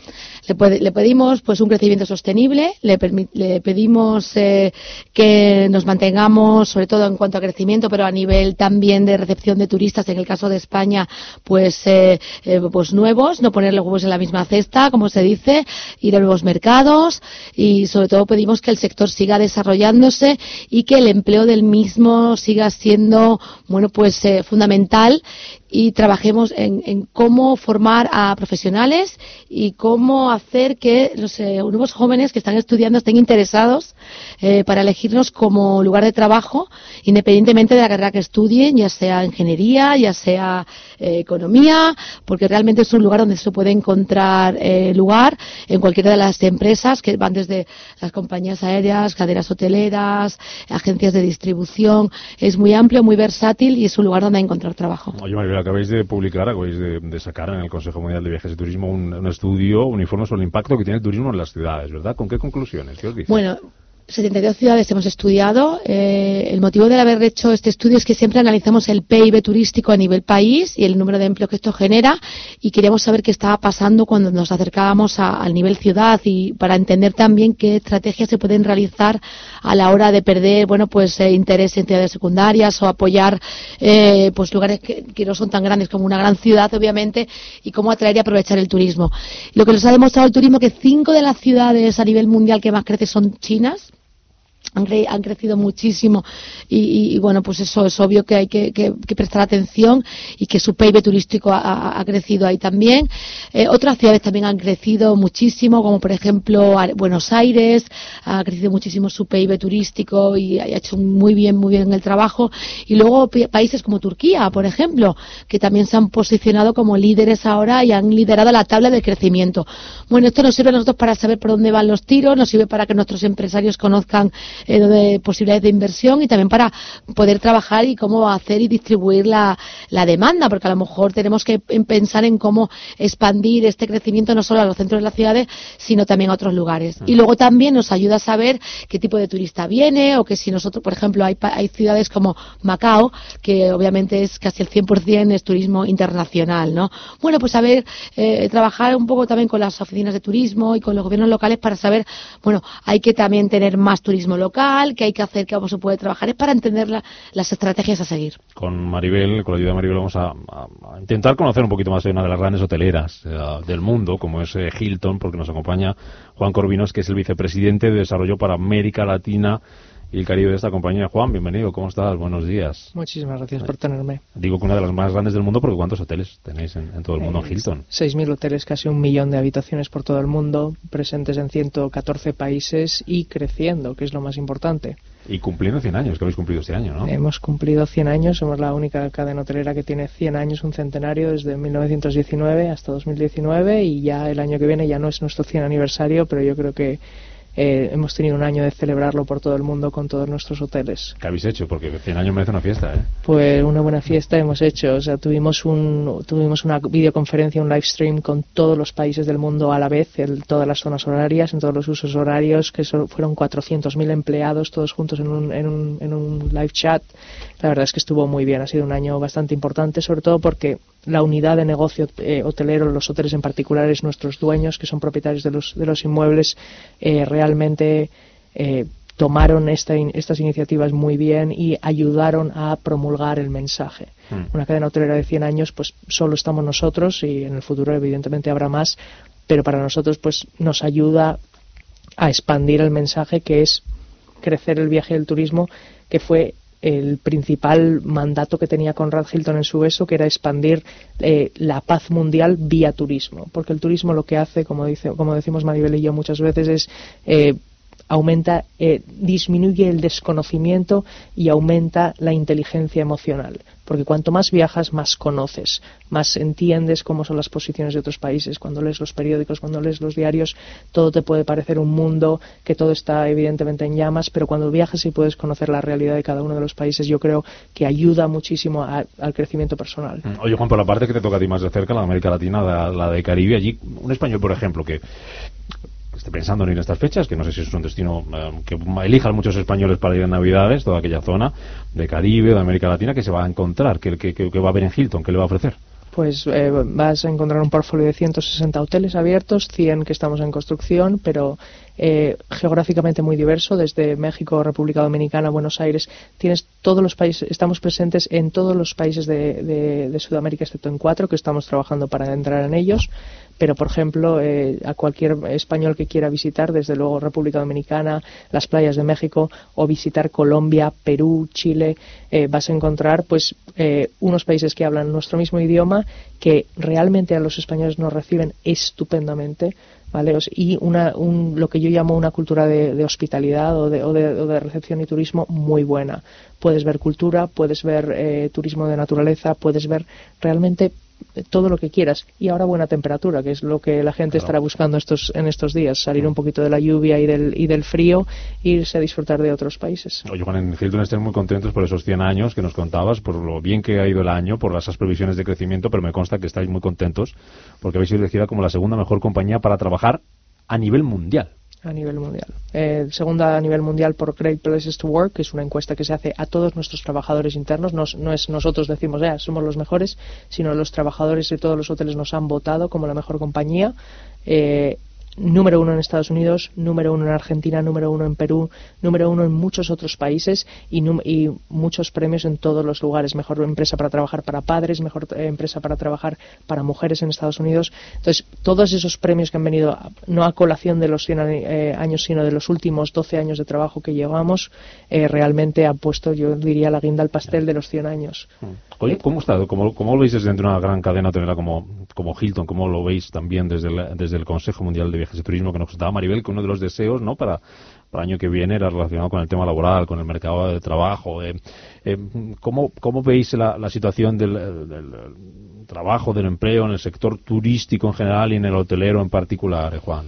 Virtualmente, eh, turismo, 0% de paro. Realmente. 0% de paro. Cero, virtualmente 0% de paro. O sea, te generamos, somos el 10% de viajes de turismo del, de- del empleo Mm. mundial. O sea, una de cada 10 personas en el mundo está empleado. Por, En los próximos 10 años, uno de cada nueve empleos van a ser gracias a viajes y turismo. Y el año pasado, uno de cada cinco nuevos empleos generados fueron por nuestro sector.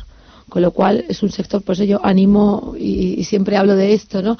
Que, que da igual la carrera que realices, el estudio que quieras eh, realizar, que siempre vas a encontrar un hueco en el sector. Y aparte que no solamente es que eh, da igual la carrera, sino que es un sector muy inclusivo. Tú puedes empezar trabajando en un hotel como concierge, como, como botones, como y botones, terminado presidiendo la compañía. y acabar, exactamente como tú comentas, presidente de la compañía, con lo cual no solamente es que puedes acceder muy bien y, no solamente a nivel crecer en una organización, sino moverte, te capacita poder viajar a otros países, trabajar en otros países y conocer, o sea, es un lugar muy bueno que al final eh, consiste en muy buena que haya muy buena rotación y muy buena, eh, bueno, pues unas perspectivas muy elevadas con respecto a otros puestos de trabajo. Y lo que yo creo que le digo a todo el mundo que empieza una carrera, nosotros en, en la industria hotelera, todo el mundo cree que, o sea, cuando yo le digo a las personas, yo trabajo en una hotelera, piensan que estamos en un hotel recibiendo gente. Eh, nosotros este año hemos contratado a 300 personas con graduados en ingeniería y matemáticas para Big Data. Claro. O sea, nosotros no somos una, em- o sea, la unidad hotelera sí que necesita gente para trabajar en el hotel, pero cuando llegas a 6.000 hoteles y los amalgamas en una empresa, Hace falta mucho más. Necesitas ingenieros, necesitas tecnología, necesitas marketing, necesitas finanzas. Tenemos un departamento financiero que se sale por las ventanas. O sea, realmente cuando, cuando tú hablas a una persona de, oye, en España el turismo es muy importante, la gente tiene que pensar, oye, es una posible salida laboral para trabajar en eso. Departamento de Government Relations, o sea, relaciones con los gobiernos, departamento de publicidad. De publicidad. marketing. Tienes de todo. ¿Y cómo nos estamos preparando, Maribel, para ese futuro en el que uno de cada nueve trabajos va a estar relacionado con el turismo en un país como España, que es que este sector es tan importante para para nosotros? Siempre has hablado de que podíamos ser la, la California del, del sur de Europa para eso y para muchas cosas. Y yo siempre recuerdo cuando hablamos de esto en una entrevista em, eh, con Ferran Adrià que decía en España deberíamos tener la mejor universidad de turismo del mundo. Bueno, Y es así, y no la tenemos. España es el número dos del mundo, con lo cual ya, ya, ya somos una universidad en sí. En ese sentido, todos nuestros empresarios que están aquí, que están fuera, ya Pero a nivel de formación... A nivel formación, como te comentaba, necesitaríamos, bueno, pues eh, se, se está trabajando, se están haciendo nuevas eh, eh, nuevas eh, carreras, nuevos grados, se, se está se está trabajando, pero yo creo que también es no solamente crear una carrera de turismo, porque mm, finalmente igual no la carrera de turismo es la, la necesaria, sino ser capaz de transversalmente imponer el turismo en todos los otros eh, estudios, ¿no? Y que esté un poco en el ADN de- de- del español que tiene que entender que somos un país donde se recepciona un altísimo número de turistas. Obviamente hay que poner ahí el valor. ¿Qué se está haciendo? Bueno, pues está levantando, el está poniendo el debate encima de la mesa y le vamos a empezar, por ejemplo, este año en Fitur, eh, que va a asistir la nueva plataforma Fitur Talent y nosotros mismos vamos a tener allí, bueno, pues un día donde vamos a realizar y vamos a poner en valor este, el trabajo, el futuro del empleo y vamos a tratar de ello, con lo cual ya, eh, bueno, en este sentido ya os daré ma- más, información. Pero sí es súper relevante, somos conscientes y estamos preparando un estudio que lanzaremos en abril que va a tener que ver con el talento y el empleo y vamos a analizar qué está pasando y dónde hay que trabajar para mejorarlo. En Fitur allí vamos a contar muchas cosas. Va a ser Muchísimo. unas, unas semanas interesantes. Hoy ha sido un placer eh, tenerte por aquí. Juan Corvinos, vicepresidente de Desarrollo para América Latina y Caribe de Hilton. Enhorabuena por esos 100 años, por lo que estáis haciendo en la compañía, porque lleváis haciendo 100 años, vais a hacer otros 100 más y enhorabuena por esa parte tan importante del empleo, de ser la segunda eh, mejor compañía para trabajar en, en todo el mundo. Juan, que vaya muy bien. Muchas gracias. Que vayan muchos españoles para allá y vengan súper contentos. Ojalá. Gracias, Juan. Gracias. Maribel, nos vemos. No, ya el año que viene. Año que viene. Descansamos, habrá programación normal, pero eh, este ratito de radio de 11 a 12 vamos a, a- a- a volvernos a escuchar, ¿eh? pero con los mejores momentos que hemos tenido hablando de turismo a lo largo del año. Nos vemos en enero, gracias. Gracias, un saludo. adiós. Me guarda un segundo el sitio que se me han olvidado los yogures. Sí, sí, adelante. Tres minutos custodiando el sitio en la cola, frenando a los que quieren colarse y añadiendo la presión de que está a punto de llegar su turno, todo suma seis euros y medio. Si esto no va contigo, ¿por qué tu cuenta te cobra por custodiar tus inversiones? Con la cuenta bolsa sin custodia de Selfbank, invierte cuando quieras y olvídate de la comisión de custodia. Selfbank, hazlo a tu manera. No quiero oír un ahora le paso que me hagan caso. Ven, inglés seguro sabe qué hacer. Nuestros asesores hacen los seguros más sencillos. El corte inglés seguros. Seguros no, segurísimos. ¿Cansado de la baja rentabilidad de los depósitos? ¿Decepcionado con tu inversión en bolsa? Miles de inversores llevan años disfrutando de la alternativa de Mi Triple A y están consiguiendo más por su dinero. ¿Cómo? A través de Mi Triple A puedes invertir tu dinero igual que lo hacen los bancos, de manera sencilla y totalmente transparente.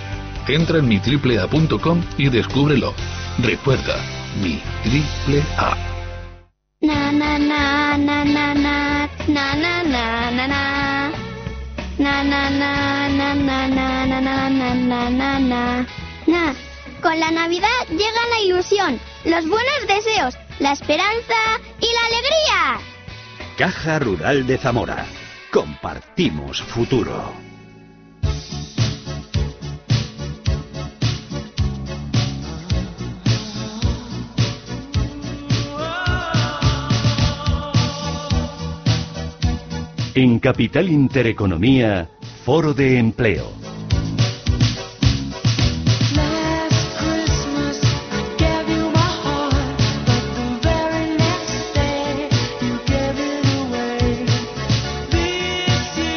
¿En Navidad se trabaja o no se trabaja? Yo creo que sí, ¿no? Vamos un poquito de empleo. José Canseco, experto en recursos humanos, transformación y liderazgo. ¿Cómo estás? Buenos Muy bien. días. ¿Cómo estás? Bien. Fenomenal, ¿no? ¿Qué tal? ¿Cómo va eso de las cenas? Y... De las cenas yo ya no tengo cenas. Ya, Ya has terminado. he terminado de cenas. Por suerte, ¿no? Por suerte. ya. Prefiero la copa, te lo dije el otro día. Sí, Prefiero lo de la copita. Sí. Pas- te pasas, estás media Ya, hora, sí, 20 ya minutos está, y cumples. y cumples. Oye, ¿te vas a Asturias? No, estaba comentando con José, con José Luis y, y no, no me voy. Me voy todos los años, pero este año no me voy. Este año nos quedamos aquí porque... Va a estar más vacío todavía, si no lo ni en Navidad. La verdad que sí. Claro. No, porque no hemos pasado muchas navidades en Madrid y pues nos apetece mucho. Está bien, está chulo. ver- Y si nieva, pues le decía ahora, nos subimos a la sierra. Ya ha salido hasta el sol, con lo malo que va a hacer este que, fin de tiene semana. Que nevar, tiene que nevar algo, aunque sean, ya, aunque sean dos no- metros, pero tiene que nevar algo.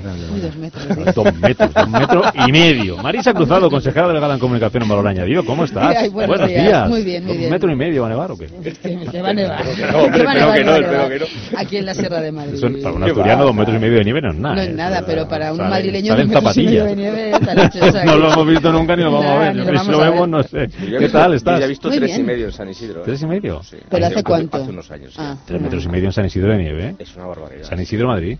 En no, no, no, no, no, no, no, en San Isidro, Asturias. Ah, ah, en la ah. estación de San Claro, Isidro. Ah, vale, vale. ¿Cuánto? O sea, en la edad de hielo San era. Isidro de, Ma- de, de Ya, ya, Asturias. ya, ya, ya. Bueno, bien. Sí. Bien, muy bien, muy bien, estupendamente. A mí me encanta la Navidad. Hombre, por favor. Yo soy, soy pro Navidad, Muy así bien. que nada. Ya lo tienes todo montado, listo, Todo sabes lo que vais a montado, cenar, lo que árbol, no. Todo, sí, o sea, ya está todo previsto. ¿Quién hace Familia la, para quién acá, hace la compra? Eh, este año, gracias a Dios, yo no. Tú no. Te voy a preguntar por cómo estaba el precio. Que no, no, no, no. Yo, yo solo he comprado los regalos, pero los que se encargan de la cocina ¿Ya mis gasta mucho? hermanos. Ah, sí, estoy por encima de la media.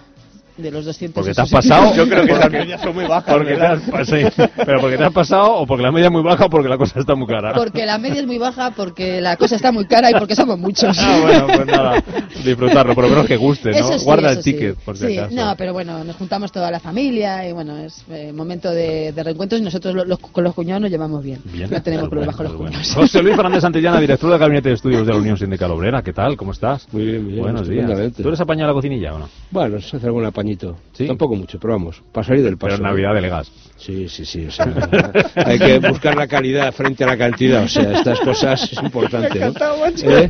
Oye, mejor, claro, no, no, y otra cosa, preparar los aperitivos, cortar algún jamoncito, cosas de estas, pero vamos ya.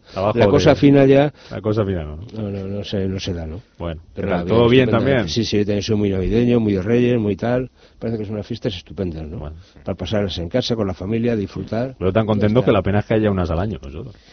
Sí, sí, bueno. bueno, es momento de disfrutar con los que Precisamente yo creo que disfrutas por eso, ¿no? por Porque es eso, una vez al año y hay que aprovecharlo. Oye, tenemos que muchas cosas, ¿eh? Hay que hablar de Navidad también, de, de lo de la cesta esta de Navidad, que nos va a contar Manuel, que ojo, la cesta de Navidad, que no todo el mundo la tiene, algunos la tenían, se la han quitado, la han recuperado, hay que y, y luego lo del IRPF también, lo de la nómina, que también afecta por ahí la... la- eso luego contamos ah, en, enseguida. Eh, Antes balance un poquito del, del año del mercado laboral. Eh, ¿Qué destacaría, José? Eh, ¿Cómo ha sido? Porque mm, eh, llevamos tiempo hablando de la Pues- cierta preocupación que hay, ¿no? Bueno, pues yo destacaría que este año, frente a lo previsible, ¿no? Pues eh, se ha ralentizado la creación de empleo eh, y se ha ralentizado el- el- la bajada de los, índice- de los índices de, de desempleo y para lo para el año 2020 como dicen pues bueno tenemos ahí un cóctel interesante no Para el año 2020 Empleo saca previsiones dice que se van a crear 100.000 empleos menos bueno yo eh, bueno, a ver si me da tiempo mirar una cosa que me he apuntado pero el cóctel del año que viene es eh, tenemos el tema de, de, la regulación de la jornada laboral ¿vale? la tormenta perfecta ¿no? el estricto control del horario ¿vale? Vamos a decir, la jornada laboral. La subida del salario mínimo, que Sí. según dicen va a subir en torno a 1.000 euros. ¿eh? Eh, cambios en la reforma laboral, si finalmente se llega a un acuerdo con el gobierno. Y derivado de, una, de un problema histórico que tiene España, que es eh, el tamaño, por el poco tamaño que tienen las compañías españolas. Todo eso yo creo que, que va a generar menos empleo o más desempleo. de todo ese cóctel Marisa del que ha dibujado José ¿qué es lo que más eh, puede llegar a inquietar? Pues yo creo que de- depende, ¿no? Yo creo que para, para los empresarios o los emprendedores autónomos el tema de la reforma laboral es quizá lo que más preocupa, porque como no tenemos todavía gobierno ni sabemos de qué color va a estar formado, aunque apunta ya maneras, pues vamos a ver en qué se Bueno. traduce. Con la sentencia de ayer, eh, no sé. No sé, pero bueno, por eso entra la indecisión, pero no sabemos. Igual Eh, el escenario, electoral 2020 pues Ya, eh, cualquiera de esos dos escenarios, eh, desde el punto de, de ese, desde ese punto de vista es preocupante, ¿no? Porque tampoco los empresarios pueden sa- saben qué hacer ni por dónde tirar. Entonces, yo creo que por ahí lo más, lo más preocupante es eso. Y luego, mm, el, desde el punto de vista de los empleados, a mí el tema del control horario también me preocupa porque toda la flexibilidad que habíamos ganado, la forma de hacer las cosas distintas, ¿no?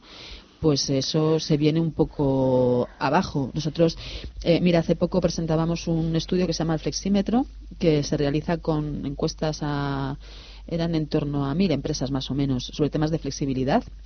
Eh, la encuesta se realizó, los datos se recogieron eh, justo después de, de la- de aprobar la ley, o sea, entre mayo y finales de septiembre. El 85, si no recuerdo mal, por ciento aproximadamente de las empresas que participaron en la encuesta no tenían solucionado todavía el tema del control horario. Entonces, Y no es- porque no quisieran, sino sabían, no sabían cómo hacerlo. no sabían cómo hacerlo, cómo integrar, por ejemplo, diferentes colectivos cuando tienes comerciales, cuando tienes gente de producción, cuando tienes dependientes, cuando tienes o sea, Gente en movilidad. gente en movilidad, entonces el, gente teletrabajando, entonces el, el, proble- el problema está en cómo. Entonces, eh, desde el punto de vista de los empleados, a mí eso me, me parece difícil. La encuesta la hiciste en mayo-junio. ¿Tú crees que si la hicierais hoy hubiera cambiado mucho ese porcentaje? No, por desgracia yo creo que no. Había muchas empresas que están trabajando en el desarrollo de aplicaciones propias, pero claro, eso son las grandes y medianas, porque las empresas pequeñas tienen la dificultad de, de- de no tener recursos para invertir en tecnología y por lo tanto están otra vez con los Excel, los papeles y sellando y firmando de manera que hay mucha hay mucho de- mucho desconcierto. Eh, creo que había salido un- una, una ampliación de, de la norma no donde se daba una opción a una especie de bueno habría una ventana a posibles eh, em, acuerdos dentro de las empresas pero eso está todavía sin, sin cerrar y es un problema. A ti, José Luis, te da cada año que viene, que es lo que más te preocupa. Me preocupa, me preocupa el empleo, pero sobre todo lo que afecta directamente a la creación o no, que es la actividad económica y, por tanto, el que haya actividad y riqueza en el país que permita precisamente que los empresarios puedan contratar porque tengan actividad suficiente para hacerlo, ¿no? Entonces, todos los indicadores lo que dan claro es que hay un descenso de, de eso, que el, el PIB se va a ir por debajo del 1,8 y a partir de ahí lo que se va a empezar es una destrucción de empleo muy potente, ¿no? Sin entrar en otro tipo de factores que se han comentado, que podemos, eh, más o menos, es decir, yo creo que hay, hay cuestiones que si se hacen con sentido común pueden ser positivos. Digo, el otro día salía una cosa que me parece que era bastante escandaloso, ¿no? Eh, un- eh, se había condenado a una empresa eh, porque un trabajador había hecho en tres meses, era socorrista, eh, por tanto trabaja los tres meses de verano, en 144 horas extras en esos tres meses, ¿no? O sea, cuando el máximo anual son 80. Quiere decir que cuando hay gente que hace las cosas mal, las hace mal. O sea, sí, ¿La sí, norma va a arreglar ese tema? No, porque el que es un golfo, entre comillas, o sin comillas, pues lo hace, ¿no? Dice, bueno, pues a partir de ahí, eso es lo que hay que poner. Me parece que mm, este país lo que necesita es un poco más de estabilidad, más de confianza, y a partir de ahí, a mí me parece que el dato es muy alarmante, ¿eh? lo de desempleo, ojo, ¿eh? es que eso es una reducción del empleo de un 20%, de un 22%, ¿eh? o sea, estamos hablando de cosas mayores. El ritmo de creación de, de- de tasa interanual de, de- de afiliación a la seguridad social en los últimos tres años ha caído casi un 30%, ¿eh? o sea, que las cosas no pintan nada bien. pintan yo no bien. estoy deseando que pinten bien, ¿eh? o sea, yo creo que la cosa es que Sí, tú pinten estás bien. deseando que pinten oiga, bien. No, Ah, yo quiero que ah, pinten bien, y esto es lo malo, he ¿no? dicho al revés, No, ¿no? por eso, por eso, decir, oiga, no, ¿eh? pero la situación es que si tú no tienes claro un diagnóstico es difícil después dar un remedio oportuno, ¿no? Y este gobierno yo creo que está más pendiente de los fuegos de artificio que de otra cosa. ¿eh? El gobierno que quiere subir el salario mínimo, mil euros, y esto tiene muy preocupados a los empresarios. Hablábamos ayer, eh, ocho y cuarto de la mañana, con Gerardo Cuerva, el presidente de CEPIME, le preguntábamos por esa propuesta de la que lamentan que, entre otras cosas, se han enterado por la prensa y eh, sin contar con ellos. Bueno, nosotros lo decimos, eh, hablar de incremento en el, en el salario mínimo en estos momentos creemos que es una, y lo decía Antonio, lo decía el presidente de COE, es una barbaridad y, yo reafirmo también esa, esa percepción. Me parecería una barbaridad que, que entráramos en pulverizar un montón de mesas de negociación colectiva que están funcionando y que se están llegando a acuerdos entre sindicatos y empresarios actualmente. Después de una subida del 22,3%, la, la evaluación que se está haciendo es la pérdida de empleo en distintos sectores y en distintos eh, territorios. Eh, por tanto, eh, yo creo que ante una subida tan exagerada que se produjo eh, el, el año pasado, eh, es momento de evaluar y ver cuál es la evolución de una ratio que le decía que yo creo que es la más importante, que es el, el desempleo. ¿Tiene motivos la patronal para la preocupación, José? Hombre, yo creo que, al hilo de lo que estábamos hablando, eh, hay cosas. ¿Por qué lo llamo tormenta perfecta? Porque de forma independiente, cada uno de los factores que, que metemos aquí son positivos, lo que decía José Luis ahora. El tema del control estricto horario pasa en toda Europa. ¿Es positivo? Sí. ¿Cómo se ha hecho? No. No se ha hecho bien. Pero en el fondo es una, es una norma positiva. Subir el salario mínimo interprofesional, lo hemos hablado mucho aquí. ¿Es positivo? Yo creo que sí. Pero metes cuatro o cinco factores todos a la vez. Como, cuando- que, como que mezcla medicamentos, vamos. Uno toma solo puede ser bueno, pero Pues toma tres, eso es. No, pero es cierto, sin estabilidad política, sin estabilidad en el tejido económico, en el, tejido empresarial, ¿vale? Sin potenciar el tejido empresarial, ¿eh? As- asempleo, eh, trabajo temporal, ¿eh? Que es, que es lo que más abunda en nuestro país, de lo que más se contrata. Ya lo sabemos, pero trabajo temporal. Da malos indicadores, da malos ratios. Estamos bajando el nivel de afiliación tenemos un problema para el año 2020. Y yo creo que si además se retoca la reforma laboral, va a haber recortes y va a haber despidos colectivos a nivel masivo. En la banca los, los se, está, se están haciendo, se prevén hacer en el primer trimestre y yo creo que se harán, pero en otros sectores también. Bueno, es que y luego, otro- y es luego la pyme, perdóname, y luego el- la, la pequeña empresa, como, como decía la compañera, es que está ahogada, no puede más. O sea, no, no puedo con un salario de mil euros al mes. Es que además ese, ese- el último que has comentado, que es el tema de la, de la transformación digital que se está produciendo, es otro factor que sigue afectando, que está reconstruyendo o re- reinventando muchos modelos de negocio y por lo tanto, pues por ejemplo el sector bancario es un, es un clarísimo ejemplo de lo que está pasando. Y como ese sector hay otros, por lo tanto se están uniendo efectivamente una serie de factores que por separado y bien, eh, bien, o sea, tomados de una manera correcta, bien analizados y desarrollados, son positivos, pero en conjunto y en, con el desmadre que tenemos.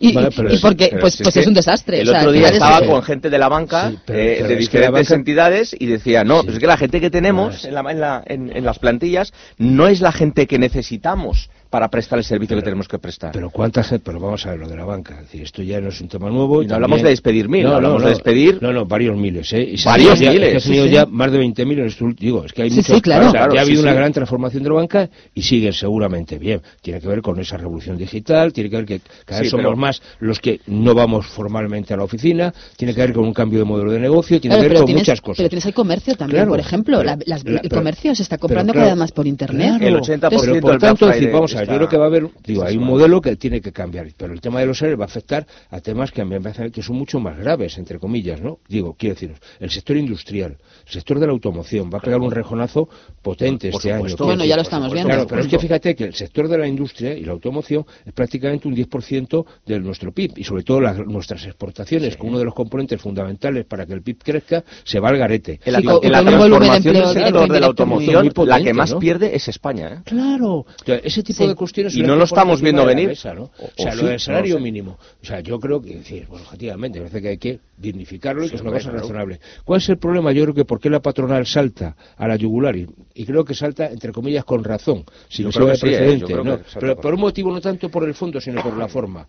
Es que recordar que el último acuerdo de ese, de ese famoso mantra, el diálogo social, que firmó la señora Fátima Báñez, ministra, Sí, sí. Consejera de COE, Robin, nombrada hoy, por ¿eh? cierto. con COE, con CEPIME, con UGT y con comisiones, fijaba para el 2020 el salario mínimo de convenio en 1.000 euros. Sí, exactamente Entonces, si lo mismo. No, no, no es lo mismo. O sea, el no, Bueno, no, porque no, la no, están no, haciendo no, por la no, 314. No, no, no es lo mismo, es que te cargas ese acuerdo. Bueno, pues lo que te No, estoy porque, el salario mínimo de convenio son 1.000. Si tú pones el salario mínimo interprofesional en 1.000 euros, el salario sí. mínimo de convenio te va a 1.200. Claro, tiene que subir, Sí, claro. Tiene que Sí, subir. sí. Deslizamiento A se partir llama, de ¿no? ahí, Sí, claro, sí, esa es la broma. razón, sí, sí. Esa es la broma. Por eso saltan. no por el hecho Yo creo que a los empresarios mínimo. no les preocupa salario Porque- mínimo al que no se acoge Claro, tantísima gente en España, gente, sino lo que sí, pueda es el efecto que empujar tiene. al resto. ¿no? Y es cargarse un acuerdo entre patronal y sindicatos con el beneplácito del entonces gobierno. ¿Para qué queremos tanto, sindicatos y COE si el gobierno fija Claro, por decreto? ¿eh? O sea, Digo, este es no, el tema.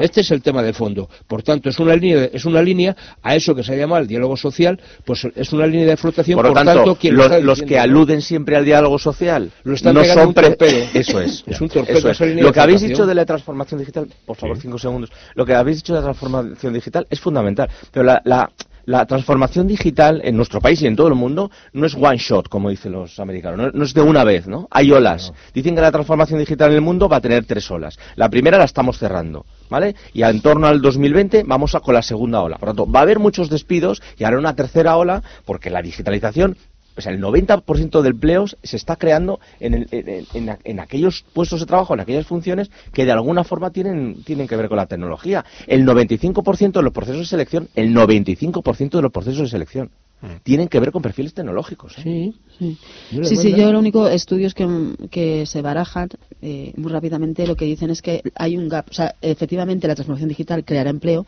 pero hay un gap de tiempo sí, claro. entre, entre que se emplea el, de- el- el- Claro. se destruye el empleo y se empieza a crear. Y ahí es donde, entre ahí- la segunda y la tercera ola. hay y, no son, y no empleos equivalentes, quiero Claro, decir, no claro. son No, no, situaciones distintas, o sea, y, Y- y niveles de cualificación distintas. tenemos una- Pero un marco que laboral que con lo que decís ¿eh? antes también, y que la pequeña empresa tiene que ver, la gran- o sea, es todas las empresas de, de- logística que se están ahora mismo eh, disparando y por tanto ese crecimiento del empleo en ese ámbito está siendo bestial, porque no se trata ya solo de vender por internet, es que después hay que colocar el producto en casa. ¿y con qué calidad de empleo? Están Ese- muy, y ahí está. están muy ¿Eh? enfadados los empresarios está. y están muy enfadados los funcionarios, porque no se les va a subir a lo mejor ese, el salario 1% como estaba prometido por el anterior eh, gobierno. Funcionarios que ayer conocían una sentencia del Supremo que avala bajarles el sueldo a aquellos que sean poco productivos, considera eh, legal recortar el complemento de productividad si el trabajador, si el funcionario en este caso rebaja su rendimiento, es una sentencia que afecta a una funcionaria del Tribunal de Cuentas que reclamó cuando le bajaron el plus. No sé qué os parece esto y luego ya está el tema de, de siempre, de cómo se mide la productividad, Marisa, un, de un funcionario.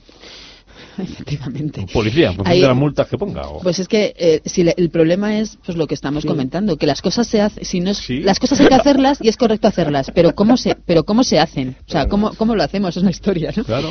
Porque efectivamente es lógico que si una persona ha bajado su productividad y tiene un plus de productividad, pues ese plus de productividad se reduce, o sea, eso es de cajón. Pero, una, pero, a pero ver, claro, si no lo estás midiendo bien, Pero ¿cómo se mide? O sea, este Exactamente. Por la cola que tenga, por ejemplo, un médico. De hecho, de hecho, esta mujer parece ser que la- esa bajada, que es una atiende por teléfono, eh, ten- tiene que ver con una temporada que ha estado IRT, o sea, una incapacidad temporal, con lo cual no podía atenderlo. Y el problema de fondo es que en el, eh, es que eh, ese plus de productividad, en en el caso de los funcionarios, en el fondo es una parte estructural de su salario.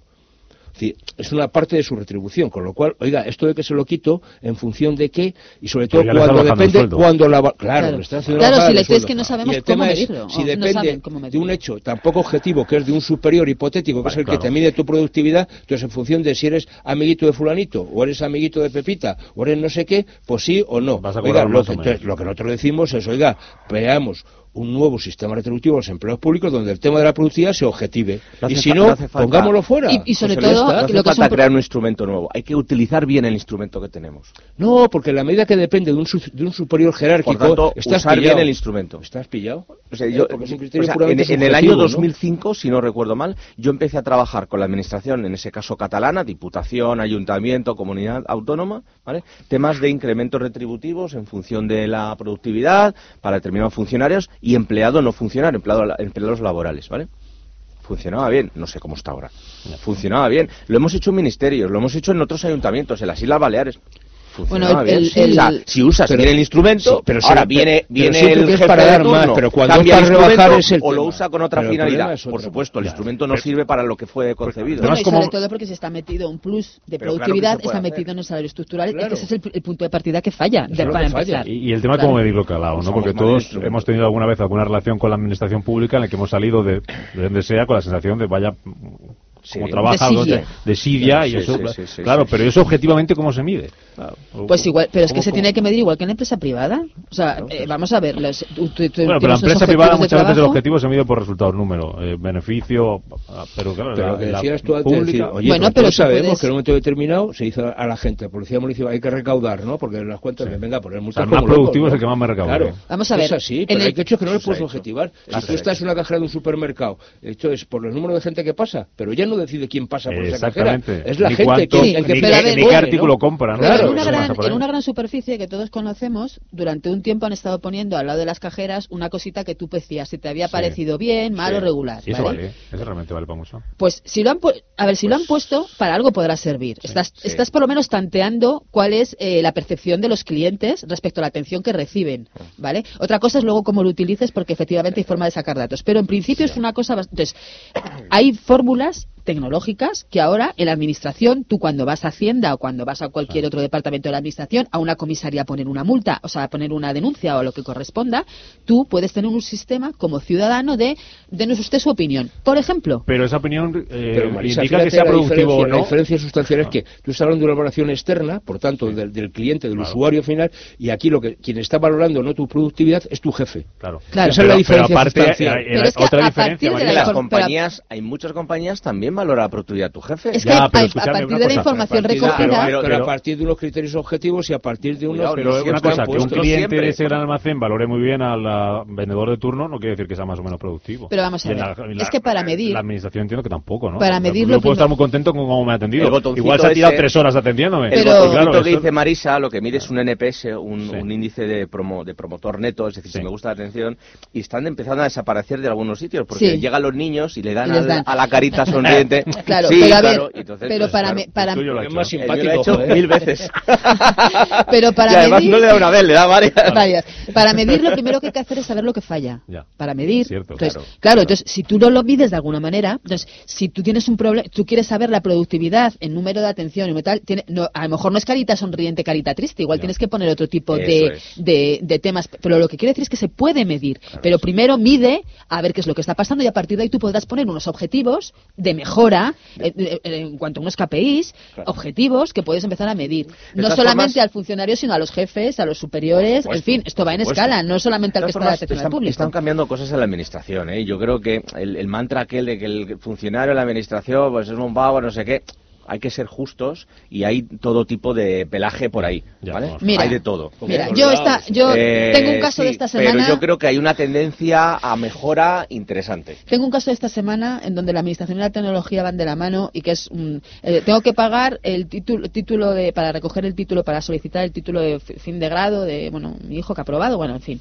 eh, enhorabuena hijo si estás por ahí Eh, hay que hay que pagar reyes, sí, ¿no? sí, Vale. hay que pagar hay que pagar el, el di- el título entonces es a través de internet vale te mandan unas instrucciones para tontos gracias a Dios para que tú lo sigas Perfecto. pues no ha habido manera. Ni pagarlo con tarjeta porque te dice que el sistema ha expirado, o sea, que, que el tiempo se ha caducado, que la sesión se ha caducado, algo así. Lo he intentado dos- varios días distintos. Eh, lo hemos impreso porque hay otra opción es imprima usted el PDF y vaya a la entidad bancaria a pagar, vale, hemos ido a la entidad bancaria, la entidad bancaria nos dice que no funciona, que el, có- el código falla o que algo falla, con lo cual, Qué fácil todo, ¿no? si yo pudiera ahora mismo poner en algún sitio, oiga, yo estoy intentando pagar en la Comunidad de Madrid, que en este caso es la administración Menos mal que pública, está intentando pagar. que no funciona, Pero, que pero estoy eso no intentando depende pagar. del empleado, pero eso no depende del empleado público, sino de la propia gestión de la administración. Quiero decir, Del que ha desarrollado la aplicación y la Claro, aplicación no pero a lo funciona. mejor no es funcionario, quiero decir, tenéis un empleado público, simplemente es una empresa con la que has contratado un servicio y lo ha hecho mal. quiero Lo más decirte. divertido es cuando Claro. llamas a la, a la No, no, sí, a la administración que corresponde y, Y te no dicen saben. que no que es que ellos ni siquiera han entrado y que no saben ni sí este programa existe pero ni siquiera lo- entonces es como o sea vamos a ver Sí, que sí. y yo a dónde llamo porque si ustedes tuvieran un teléfono del proveedor estupendo pero si no tendrán ustedes que ponerse al día de cómo funciona su propia herramienta Pero, tú Pero bueno. fíjate, en gente un poco más mayor incluso, digo, más mayor, o menos vinculado con la tecnología, pues para relacionarte muchas veces con la administración te están exigiendo ya que tengas un certificado digital, Sí. que Sí, hagas sí, sí, todo. sí, sí. Oiga, pero ¿por qué? la renta, por ¿Pero por qué? O sea, Sí. este tipo Oye. de cuestiones, hay un momento en que no se piensa mucho en el ciudadano. Sí, y hay que tener en cuenta qué población Y hay gente mayor y tal, y, que te Navidad, la Navidad. Navidad Navidad Cesta de Navidad que dice el Supremo que son un derecho de los trabajadores, al menos lo ha confirmado a 1.600 trabajadores en España de Fujitsu, a recibir esa cesta de Navidad del año 2016, que espero que hayan actualizado, porque si no, algún Va a estar producto todo está caducado. un poco Yo es que lo pondría como derecho para todos los ciudadanos. pero si esa- esa que recibamos del gobierno una cesta de Navidad en nuestra Hombre, la casa. Sí, hombre, claro. Si no, ¿quién se va a encargar de decía que la costumbre, que, la, que era la costumbre en la empresa y por lo tanto era norma, o sea Y que no viene, viene a corroborar Ahora, lo que ya decía. esto- esto no es- pero ahora me valoráis eso y me, me- me- si estáis de acuerdo o no, pero ojo con esa cesta de Navidad, Manuel, porque puede darnos algún sustillo la nómina de diciembre, ¿verdad? Pues sí, es un clásico de la Navidad, eh, junto con la lotería, la paga extra, ¿no? Siempre se pregunta, se comentan todas las eh, empresas si, si se han estirado, si ha caído el jamón, ¿verdad? bueno, pues que sepan que, que tiene consecuencias tributarias, Ay, que tanto para el trabajador como para la empresa, para Hacienda, esta entrega constituye una retribución en especie y por lo tanto tiene que venir reflejada en la nómina y tributará en el IRPF. Los expertos fiscales advierten que las empresas pueden descontarlo de su nómina. Por ejemplo, si la cesta está valorada en 100 euros, pues en la nómina vendrá reflejado un ingreso a cuenta de 34 euros tras aplicar esa retención del 34%. Desde la REAF del Consejo General de Economistas apuntan a que la empresa tiene dos opciones para ajustarse a los eh, criterios de Hacienda. Por un lado, puede realizar ese ingreso a cuenta o el menos habitual, el que la empresa tiene derecho a deducir el coste de la cesta de la nómina. Aunque eso sí, no suele ser habitual, Rubén, que las empresas lo reflejen. Por comodidad suelen eh, contabilizarlo un gasto personal más, sin ingreso a cuenta y sin inclusión en las nóminas. La tuya lo reflejan. Eh, no, en la mía ahora no damos esta. Ah, ¿eh? no damos esta. Date cuenta que yo soy un pobre autónomo ¿eh? y esas cosas. Ya, ya. ¿eh? Con sociedad, pero un pobre autónomo.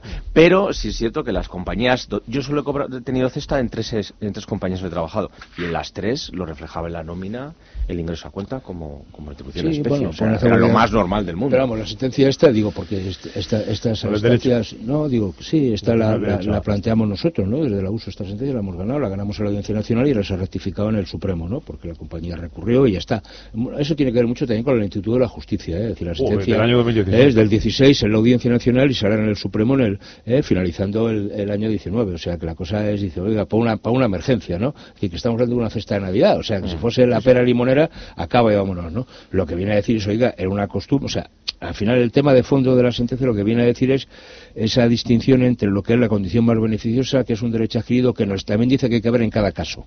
Y por tanto lo que aquí es un tiempo, hay un momento determinado, un año en que la empresa deja de darlo, pero da un cheque regalo, con lo cual al final está consolidando como una retribución que tenía y por tanto lo que dice es que tiene la obligación de seguir manteniéndola. Y ya está, no tiene más historia la sentencia, pero tampoco universaliza que todo el mundo tenga derecho, ojalá, ¿no? a una cesta, ¿no? Dice, no, que hay que ver en cada caso y deja muy claro que una cuestión son los derechos adquiridos, otra cosa son los derechos, eh, digamos, concedidos por la empresa y que en este caso no es un derecho concedido arbitrariamente, sino que ya había sido costumbre y por tanto pasaba a ser una condición más beneficiosa y un derecho adquirido para el trabajador.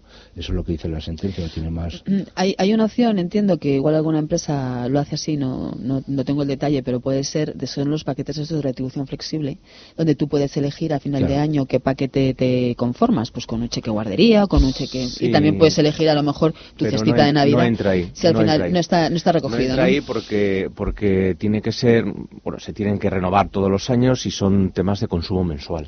Claro, pues yo lo... Pues yo o sea, en lo general la cesta de. Navidad no entra, no entra en ese tipo de retribución. Oye, hablando de Navidad, también es época de resacas, ¿no? Habéis visto lo de esa empresa Eso es británica, buenísimo, por favor. sí, una empresa de auditoría británica que ha concedido valiente a sus trabajadores jóvenes cogerse un día de un día libre por resaca. Hay que eh, avisarlo con antelación, se puede trabajar, trabajar desde casa. Dice que es una medida igualitaria porque explica que es la pretensión de dar cierta flexibilidad a los trabajadores más jóvenes y sin hijos que no pueden beneficiarse de otras ventajas de las que disponen los demás. Habría que valorar también, analizar cuáles son las ventajas que tienen los trabajadores con hijos, Canseco. Yo, sería hombre, otro debate. ha- Has dicho, has dicho jóvenes y británicos. Pues ya lo explica por sí solo, pero eh, fíjate. Bueno, británica me- la empresa, no sé los que Eh, trabajen allí. bueno, son, sí, pero- eh, nos estamos, sí, ente- sí. nos estamos Sí, entendiendo, sí. ¿verdad? Sí, sí, pero eso Eh, es solamente un día al año. o Pero sea, a ver, hombre, sería bueno que diera uno a la a la semana. medida- no, no, a mí la medida de flexibilidad horaria me parece fantástica. eh, y lo, vamos a decir que cubre una serie de casuísticas y esta podría ser una. Joder. Yo lo vendería así. Más que decir que justificada, la ¿no? compañía te da un día si te quedas borracho y tienes resaca. Pero tienes que avisarlo con antelación, no vale decir, oye, me las 5 voy de a- la mañana, voy a a llamar. Claro, claro, tienes que planificar la borrachera, no vale decir, son las 5 mañana no llego. Una de las, una de las dificultades que hay en materia de flexibilidad horaria, precisamente, es el, el no, o sea, el poder incluir de alguna manera todos los colectivos de las organizaciones, porque normalmente se, se ajustan mucho los temas relacionados con familias con hijos, pues para poder hacer flexibilidad. Hay horarios, por ejemplo, o, o políticas que ayudan a los padres que están divorciados para que puedan, pues en su, cuando comparten la custodia, pues puedan irse entre semana o cubrir el horario que tienen a los niños.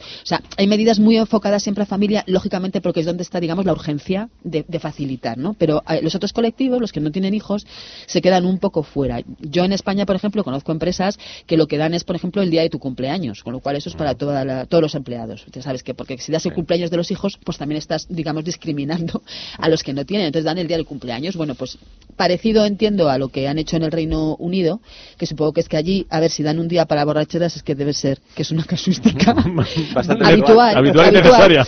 Exactamente. Entonces, al final. Ahí hay mi ironía.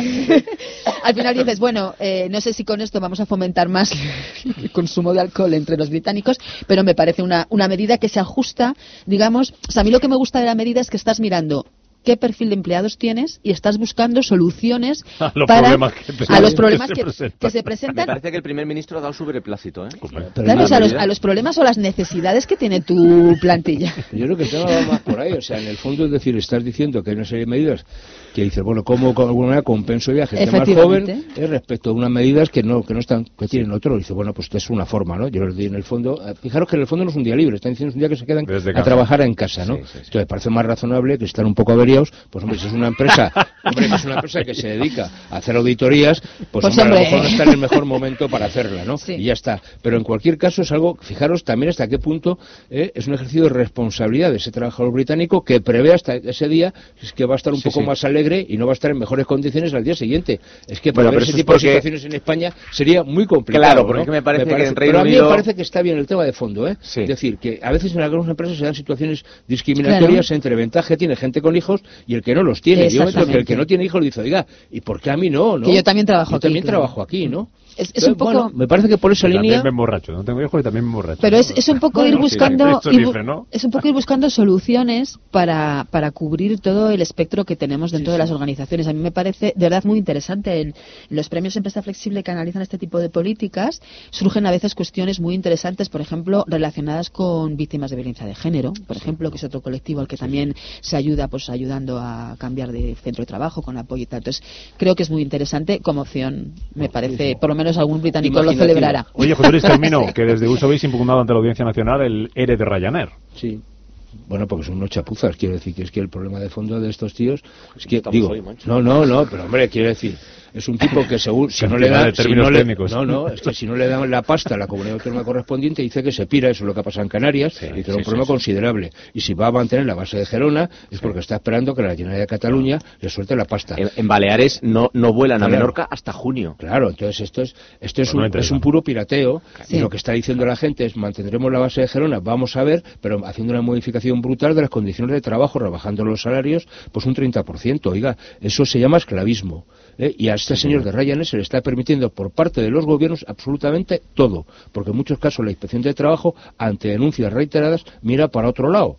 ¿eh? Y esto es lo que no puede ser. Que hay un señor que está haciendo además una competencia desleal a otro tipo de compañías que funcionan medianamente bien o con absoluta normalidad, ¿no? No, Entonces, ser, quiere, ¿no? quería o quiere, vamos, ocupar el hueco que está empezando a dejar Ryanair. Yo creo que le está costando, porque no sé hasta qué punto es, no, no lo sé, ¿eh? no También, pero el también se va. O sea, quiere decir que el problema de esto eh, tiene que ver bueno, con situaciones complejas, ¿no? Es decir, eh, muchas de estas plantillas son empresas, lo hacen a través de empresas de trabajo temporal que tienen la propia compañía y lo que hacen es sacar la base, o sea, en vez de tener la base en Madrid o en Oque, se la llevan a, se la llevan a Francia o se la llevan a Bélgica y a partir de ahí volan a España y sacan a la gente fuera y ya está. Y aquí el problema de resolver es el problema de los trabajadores comunitarios y fronterizos, ¿no? Es decir, que ahí hay mucha, eh, hay mucha tela que cortar. Y sobre todo, fijaros, o sea, Ryanair, hay trabajadores que están, le están imputando a Hacienda dos veces. O sea, hay trabajadores que le están metiendo, sí. O sea, en, en Irlanda, eh, eh, el famoso rescate de la banca, lo está, hay un impuesto que lo pagan todos los trabajadores irlandeses.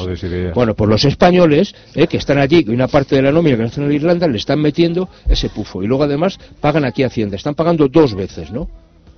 ¿Eh? Y eso hemos, lo hemos denunciado y aquí se miran andanas. ¿Ves? Es que nos quejamos de vicio. Exacto, mejor dejémoslo. Un trabajador de. Ryanair tiene una nómina en Irlanda que le hacen la, la Zender irlandesa le mete un viaje y luego la parte española le mete otro viaje, con lo cual eh, vamos con la Consolidación, nómina de 1.200, le consolidación pegan, le fiscal pegan el europea. 40. o sea, Viaje una de ida- ¿eh? Consolidación fiscal europea. Viaje de ida y ya, vuelta. ya. José Canseco, Marisa Cruzado, José Luis Fernández Santillana, un placer. Gracias eh, por haber estado todo este año aquí aguantándonos. Felices Navidades. Felices Navidades, fiestas a a Y el año que viene aquí segui- seguiremos. Gracias Eso eh, esperamos. que hemos visto ahí a la Hemos visto la ahora. Acuérdate que tributa luego. Asomaba la pata de jamón, ¿eh? Has visto, ¿eh? Asomaba la pata. Asomaba la Cuidaos pata, mucho, pasando bien. Adiós, adiós. Adiós.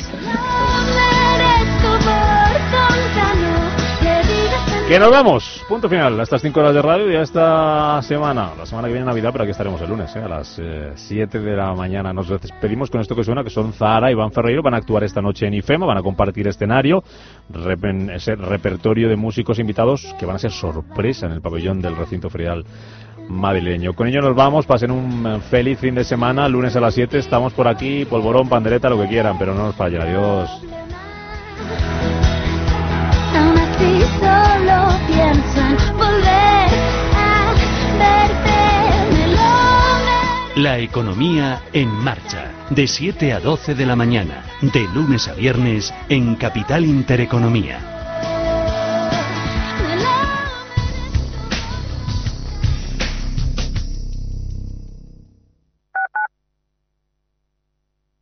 Ecogestiona, el primer programa de economía y medio ambiente. Conoce cómo las empresas integran la sostenibilidad en sus modelos de negocio y consiguen ser rentables cuidando de nuestro entorno. Todos los viernes de dos y media a tres y media de la tarde. Presentado por Javier Martínez. Ecogestiona. ¿Tienes muchos deseos por cumplir el próximo año?